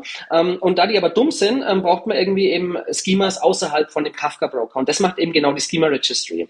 Und es ist tatsächlich Stand heute so, also ich habe jetzt keine offizielle Zahl, aber ich würde sagen, dass ungefähr 80 Prozent der Projekte, die wir bei Kunden sehen, die verwenden die Schema Registry, genau aus diesem Grund. Sobald du quasi nicht nur einen Producer und einen Consumer hast, sondern mehr, ähm, ist es sehr, sehr hilfreich, wenn du eben diese ähm, Schemas definierst von diesen Nachrichten. Weil dann kannst du nämlich ähm, bei Confluence sowohl auf der Client-Seite, also wo die Anwendungen Daten schreiben, als auch auf der Server-Seite im Broker validieren und enforcen, ähm, dass das, die Nachricht das richtige Schema hat, dass du eben keinen Knall erzeugen kannst. Weil wenn du falsche Nachrichten mit falscher Struktur reinschiebst, dann knallen ja alle Consumer. Und die knallen auch nicht alle auf einmal, sondern eben, wenn sie die Daten konsumieren. Der eine in Realtime, der andere in Batch und der dritte, der Data Scientist, wenn er die Daten, die, die eine eine Woche alten Daten wieder ähm, konsumiert. Und das ist eben genau das, was die Schema Registry löst. Und ähm, nicht nur mit diesem Schema Enforcement, sondern eben auch tatsächlich mit der Versionierung, sodass du eben verschiedene Versionen von Schemas haben kannst. Ähm, das ist ein ganz, ganz wichtiger Punkt. Ähm, was jetzt nicht sein soll, ist trotzdem, okay, ich habe mal einen Typfehler ähm, und ein, ein, Typo und ähm, deswegen ändere ich es die ganze Zeit. Also ein bisschen, weil so einfach ist dann auch nicht. Ne? Ähm, da gibt es dann natürlich schon die richtigen, das klassische DevOps-Prozesse und eben ähm, für das vier Augen draufschauen und solche Themen. Aber das sind grundsätzlich die Funktionalitäten, wie ich sowas erstmal auf der Grundlage ähm, äh, aufbauen kann.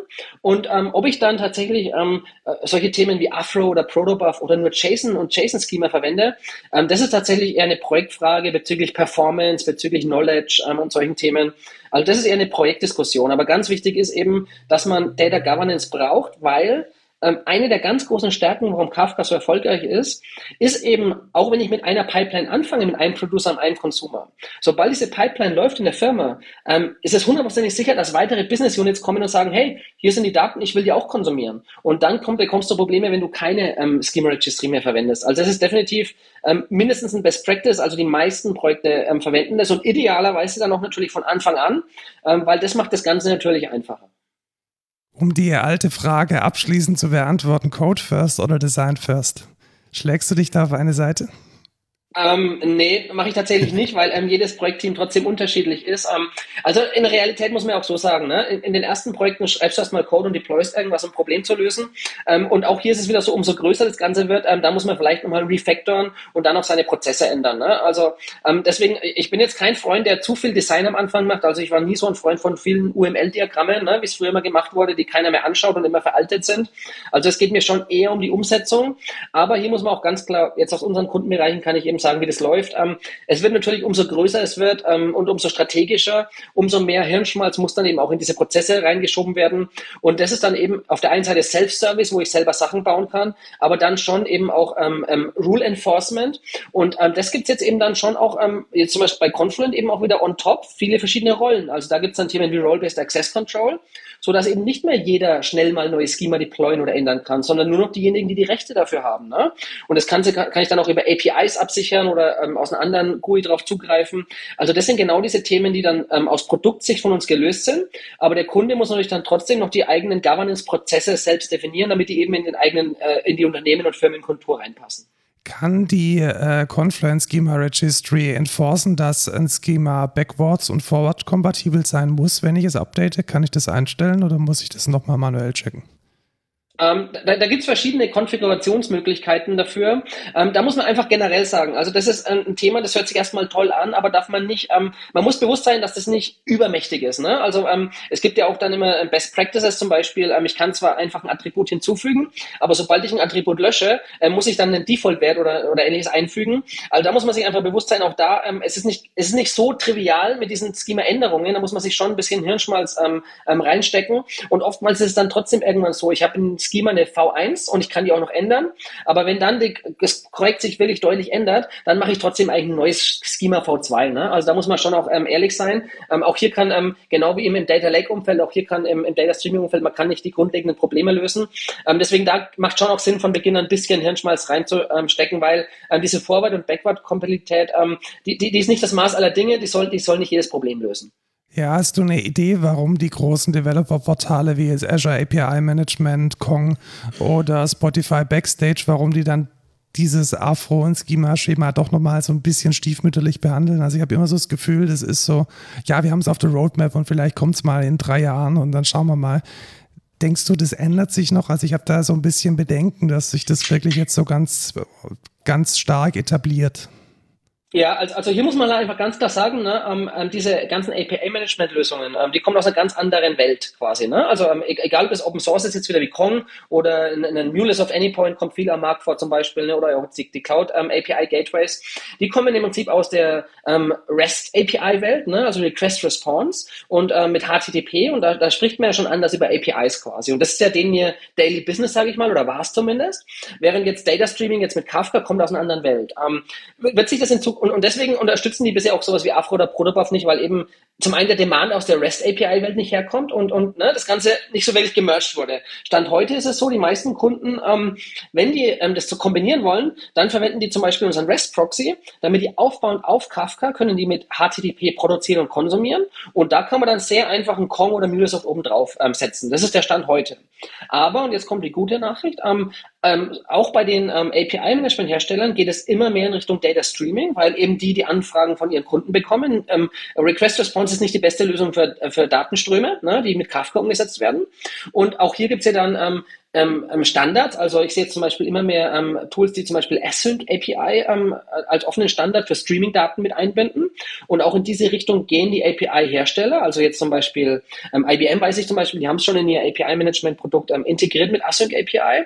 Und ähm, auf dieser Sparte dann, da sehe ich das dann schon kommen, dass die dann eben auch Richtung Afro und Protobuf integrieren, weil das eben im Data Streaming-Umfeld der absolute Standard ist am Markt. Ähm, gibt ja gute Gründe dafür. Also ähm, vielleicht auch als Background, ähm, ähm, Afro und Protobuf werden in der Regel deswegen verwendet, weil es deutlich kompakter ist und besser komprimiert und deutlich performanter ist. Und gerade für Big Data ist das ein Riesenthema und hier ist das eben besser geeignet als JSON. Und ähm, deswegen sehe ich dann schon, dass das auch immer mehr zusammengeführt wird, weil dadurch ähm, spielt eben dann auch API-Management auf der einen Seite und Data Streaming auf der anderen immer eine konkretere Rolle zusammen, weil da ist definitiv der Demand ähm, und wo es eben auch hingeht am Markt. Jetzt haben wir schon ein bisschen den Ausblick gelegt, wo es denn hingeht. Gibt es noch einen weiteren Ausblick, den du, den du teilen möchtest? Oder, wo, oder anders gefragt, wo siehst du denn dieses ganze Event- und Kafka-Thema in den nächsten drei bis fünf Jahren? Wird es sich, wird es weiter wachsen? Ist irgendwann eine Sättigung erreicht? Ist es vielleicht nur ein Trend? Ähm, wie mhm. würdest du, wie würdest du das einordnen? Also von dem Trend ist es ganz weit weg. Also es ist schon deutlich mehr. Ich, ich habe es ja schon gesagt, ähm, über 100.000 Organisationen setzen es ein. Und was ich euch auch so erzählen kann von der Praxis ist, ähm, die meisten Nutzer, und egal ob es jetzt Open Source sind oder jetzt eben auch unsere Kunden zum Beispiel, ähm, die sind noch ganz am Anfang. Ähm, alle denken immer über Netflix und Uber und, und LinkedIn nach. Ne? Die machen das schon ein paar Jahre länger und haben eben ganz andere Datenvolumen. Ähm, aber die meisten normalen Firmen, nenne ich es mal jetzt quasi, ähm, die sind noch ganz am Anfang. Also bei unserem Maturity Model von 1 bis 5 sind die meisten auf Level 2, manche auf Level 3.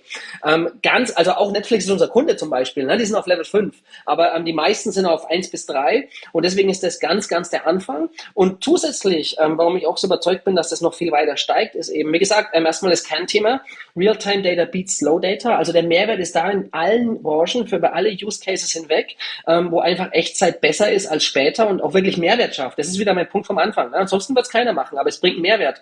Kostenreduzierung, äh, Revenue erhöhen oder eben auch Risiko reduzieren, Kundenerfahrung verbessern. Das geht einfach in Echtzeit besser bei fast allen Use Cases. Und viele Use Cases sind heute nur möglich, weil es Echtzeit ist. Also niemand würde heute eine Uber-App äh, verwenden, wenn die nicht Echtzeit und hochskalierbar wäre. Ne? Also da geht der Trend ganz klar hin. Und jetzt die gute Nachricht aber auch ist, eben, weil das so ein Paradigmen-Shift ist, das haben wir ja vorher auch besprochen, und eigentlich schwer ist zu erlernen erstmal. Ne? Und, und nicht jeder kommt neu von der Uni, der vielleicht schon Kafka einsetzt. Und ähm, wo deswegen ganz klar der Trainermarkt hingeht, ist das Ganze auch einfacher zu machen.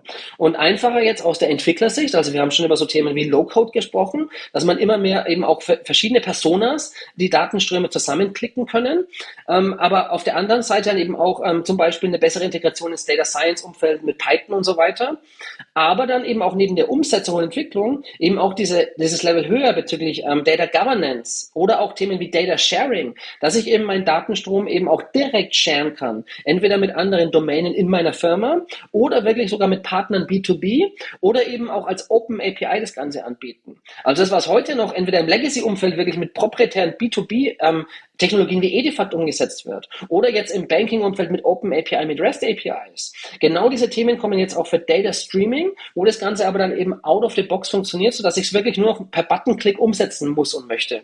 Und das ist ganz klar, wo der Weg hingeht und ähm, in Kombination mit eben der Cloud, wo ich mich nicht mehr um die Infrastruktur kümmern muss und alle gehen in die Cloud. Ähm, das ist genau die Kombination, warum wir immer mehr Data Streaming am Markt sehen werden. Und ähm, zu guter Letzt, ich möchte trotzdem nochmal auch sagen, das ist deswegen auch nicht in Konkurrenz zu jetzt entweder Batch Analytics ähm, in einem Spark Cluster, wo ich wirklich ähm, deutlich besser komplexe Analysen fahren kann.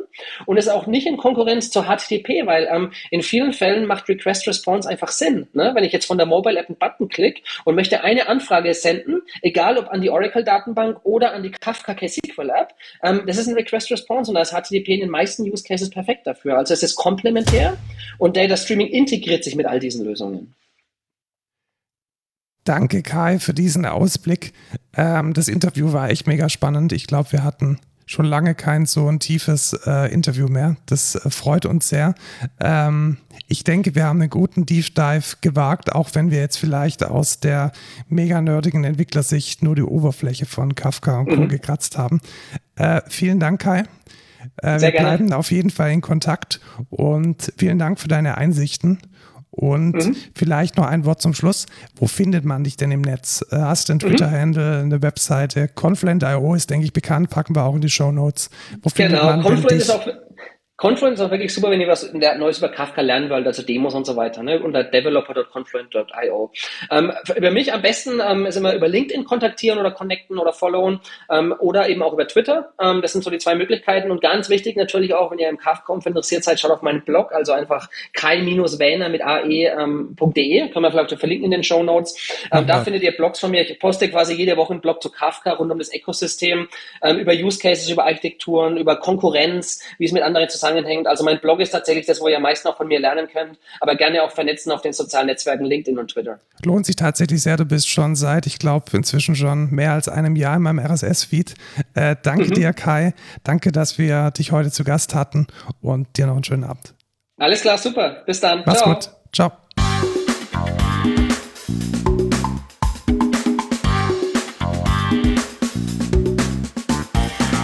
Dann kommen wir zum Code der Woche. Der Code der Woche ist heute tatsächlich Zwei Dinge? zwei Dinge, ja. Ich habe zwei Dinge reingepackt, weil es Oh. Weil einfach eins nicht genau, ein, gut genug war. Eins, nee, tatsächlich, weil eins ist so ein bisschen für Developer und das andere ist so ein bisschen für alle anderen. Ähm, ist es dir schon mal passiert, dass du ähm, eine E-Mail verschickt hast und die ist beim anderen im Spam gelandet? Boah, ganz selten. Ganz, ganz selten tatsächlich.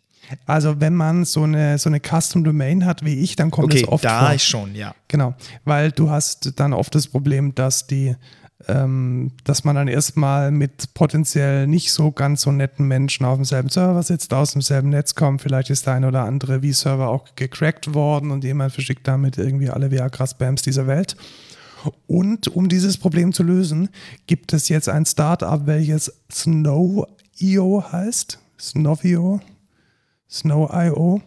Und damit kann man seine E-Mail anwärmen und ähm, die verschiedenen ja, Mail-Netzwerken positiv bekannt machen. Mhm. Das heißt, man bezahlt, wenn man es einen Monat nutzen möchte, 33 Euro oder 33 Dollar. Und dann kann man mit einer Mailbox in verschiedene Mail-Netzwerke ähm, die E-Mail als positiv bekannt machen. Das heißt, sie schicken legit E-Mails dann automatisiert raus, simulieren so ein bisschen den, ähm, den, den sinnvollen, benutzergetriebenen äh, Benutzung dieser E-Mail und landet dann hoffentlich im Greylisting weiter oben oder auf eben komplett auf der Whitelist, sodass man durchkommt. Äh, ich habe es jetzt nicht selbst ausprobiert, ich habe aber auf Twitter einige sehr, sehr positive Rückmeldungen gelesen. Und wenn ihr von diesem Problem betroffen seid, dann nutzt es doch. Und was hindert jetzt Spammer oder halt malicious Leute einfach da das zu kaufen? Ähm, also wenn, dann machen die das selbst, das machen die tatsächlich. Aha. Also die machen das auch, aber es lohnt sich meistens nicht. Okay. Also äh, der Aufwand, den du da betreiben musst, der ist so groß, deswegen kostet es auch diese 30 äh, Dollar im Monat, dass es viel, viel einfacher ist, einfach so viel Scheiße rauszuschicken, dass, Ja, okay. ähm, dass die Ja, Flut aber es schon für, irgendwie für einen lösen wird. geplanten Scheme weiß ich nicht. Ja, für ein Scheme, ja, also wenn man ein Scheme hat, also wenn ich jetzt tatsächlich jemanden targetieren würde, also wenn ich jetzt, geben die gerade Tipps für Spammer? Nein, aber ich meine nur so als Ja, also wenn man- Gedankenexperiment. Ja, wenn man ja ja als Gedankenexperiment, wenn ich einen großen Coup hätte und vielleicht, was weiß ich, Social Engineering mache oder jetzt irgendwie Ja, die, die, die genau. Fortune Top 100 targetieren möchte, dann würde ich vielleicht mit dieser einen E-Mail-Adresse diesen Gang machen. Korrekt, ja.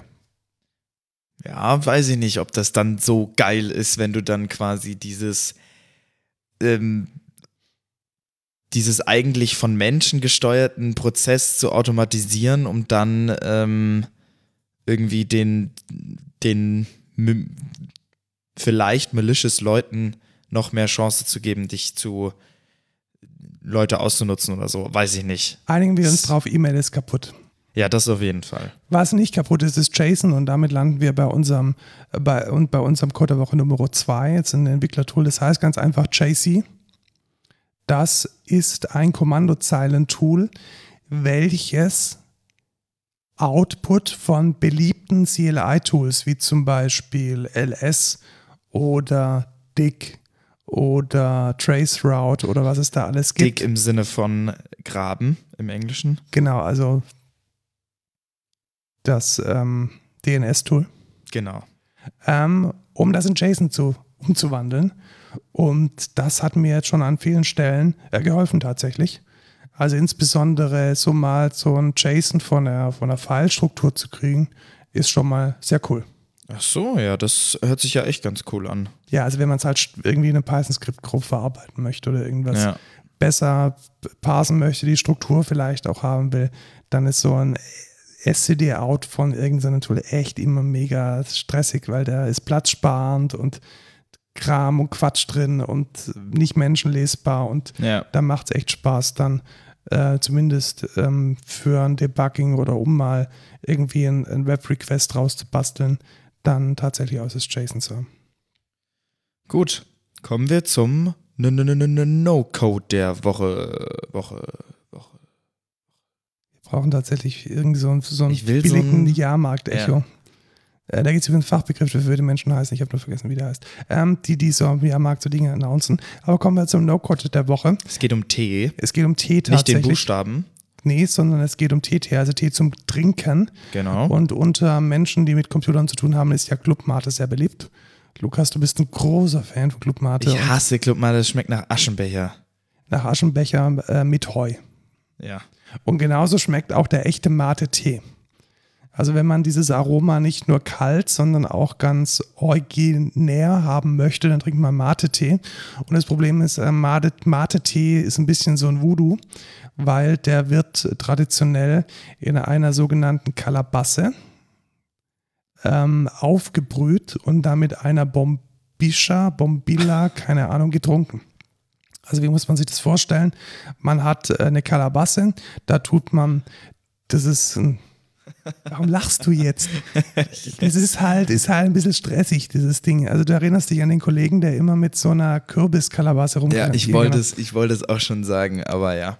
Es ist halt ein bisschen komplex. Also man hat da dieses Gefäß und man tut in dieses Gefäß dann die losen Blätter rein und man gießt das dann auf und muss es dann relativ schnell leer trinken. Das tut man mit einem Strohhalm aus Metall, der unten so ein Sieb hat. Warum braucht er dieses Sieb? Weil man einfach diesen Schmodder von dem losen Tee nicht mit äh, schlürfen möchte. Und jetzt ist die Frage, wo kriegt man sowas denn her? Wo kauft man denn sowas? Das kann man dann entweder bei wish.com kaufen und das ist irgendwie total eklig, stinkt nach Lösungsmittel. Und der Tee, den man dazu trinkt, der ist auch total ähm, scheiße. Oder man geht zu dem deutschen Startup K-Mate, C-A-A, mate.de, Heißt es K-Mate Ja. oder Cha-Mate? K-Mate tatsächlich Okay. und äh, kauft sich ein äh, Mate-Set, wie ich es getan habe. Und das ist hervorragend, weil für, ähm, also ich bin echt über, überrascht, okay, billig, aber egal, sie können es auch teurer machen. Ich mache jetzt aber da keine äh, Preisempfehlungen, wo ich mich nicht auskenne. Man kriegt tatsächlich für 24,90 Euro ein Set bestehend aus der gerade erwähnten Kalabasse, aus Metall, doppelwandig, einem, einer Bombischa, also dieser, diesem Strohhalm, und drei großen Packungen von Mate in Bioqualität und kann dann sowohl den Mate-Tee einfach mal testen und mal probieren und auch gescheit aufbrühen. Das gibt es als Edelstahl-Variante oder für ein bisschen Euro weniger sogar als in der Keramik-Variante oder ganz traditionell aus einem getrockneten Kürbis. Und das ist schon ziemlich nice. Ja, ich trinke keinen Mate. Hast du, Oder hast du Tee. schon mal probiert? Nee, will ich auch nicht. Es schmeckt genauso nach Aschenbecher und Stroh Perfekt. wie äh, die Clubmate. Kommen wir zur Verabschiedung. Ja, wir suchen wie immer EntwicklerInnen und äh, wollen da, dass ihr euch bei uns bewirbt, indem ihr zum Beispiel Bewerbt. auf bewerbt, Ja. indem ihr zum Beispiel auf ähm, karriere.excentra.de geht. Ihr könnt uns einen Kaffee kaufen auf barmiercoffee.com slash codeculture. Ihr könnt, wenn ihr wollt, uns folgen auf codeculturepod bei Twitter.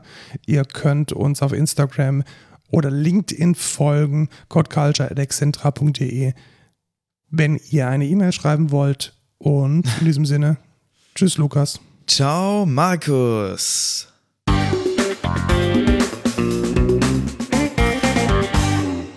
Weißt du, dass mein, meine Alpaka-Wanderung in 14 Tagen jetzt abgesagt wurde?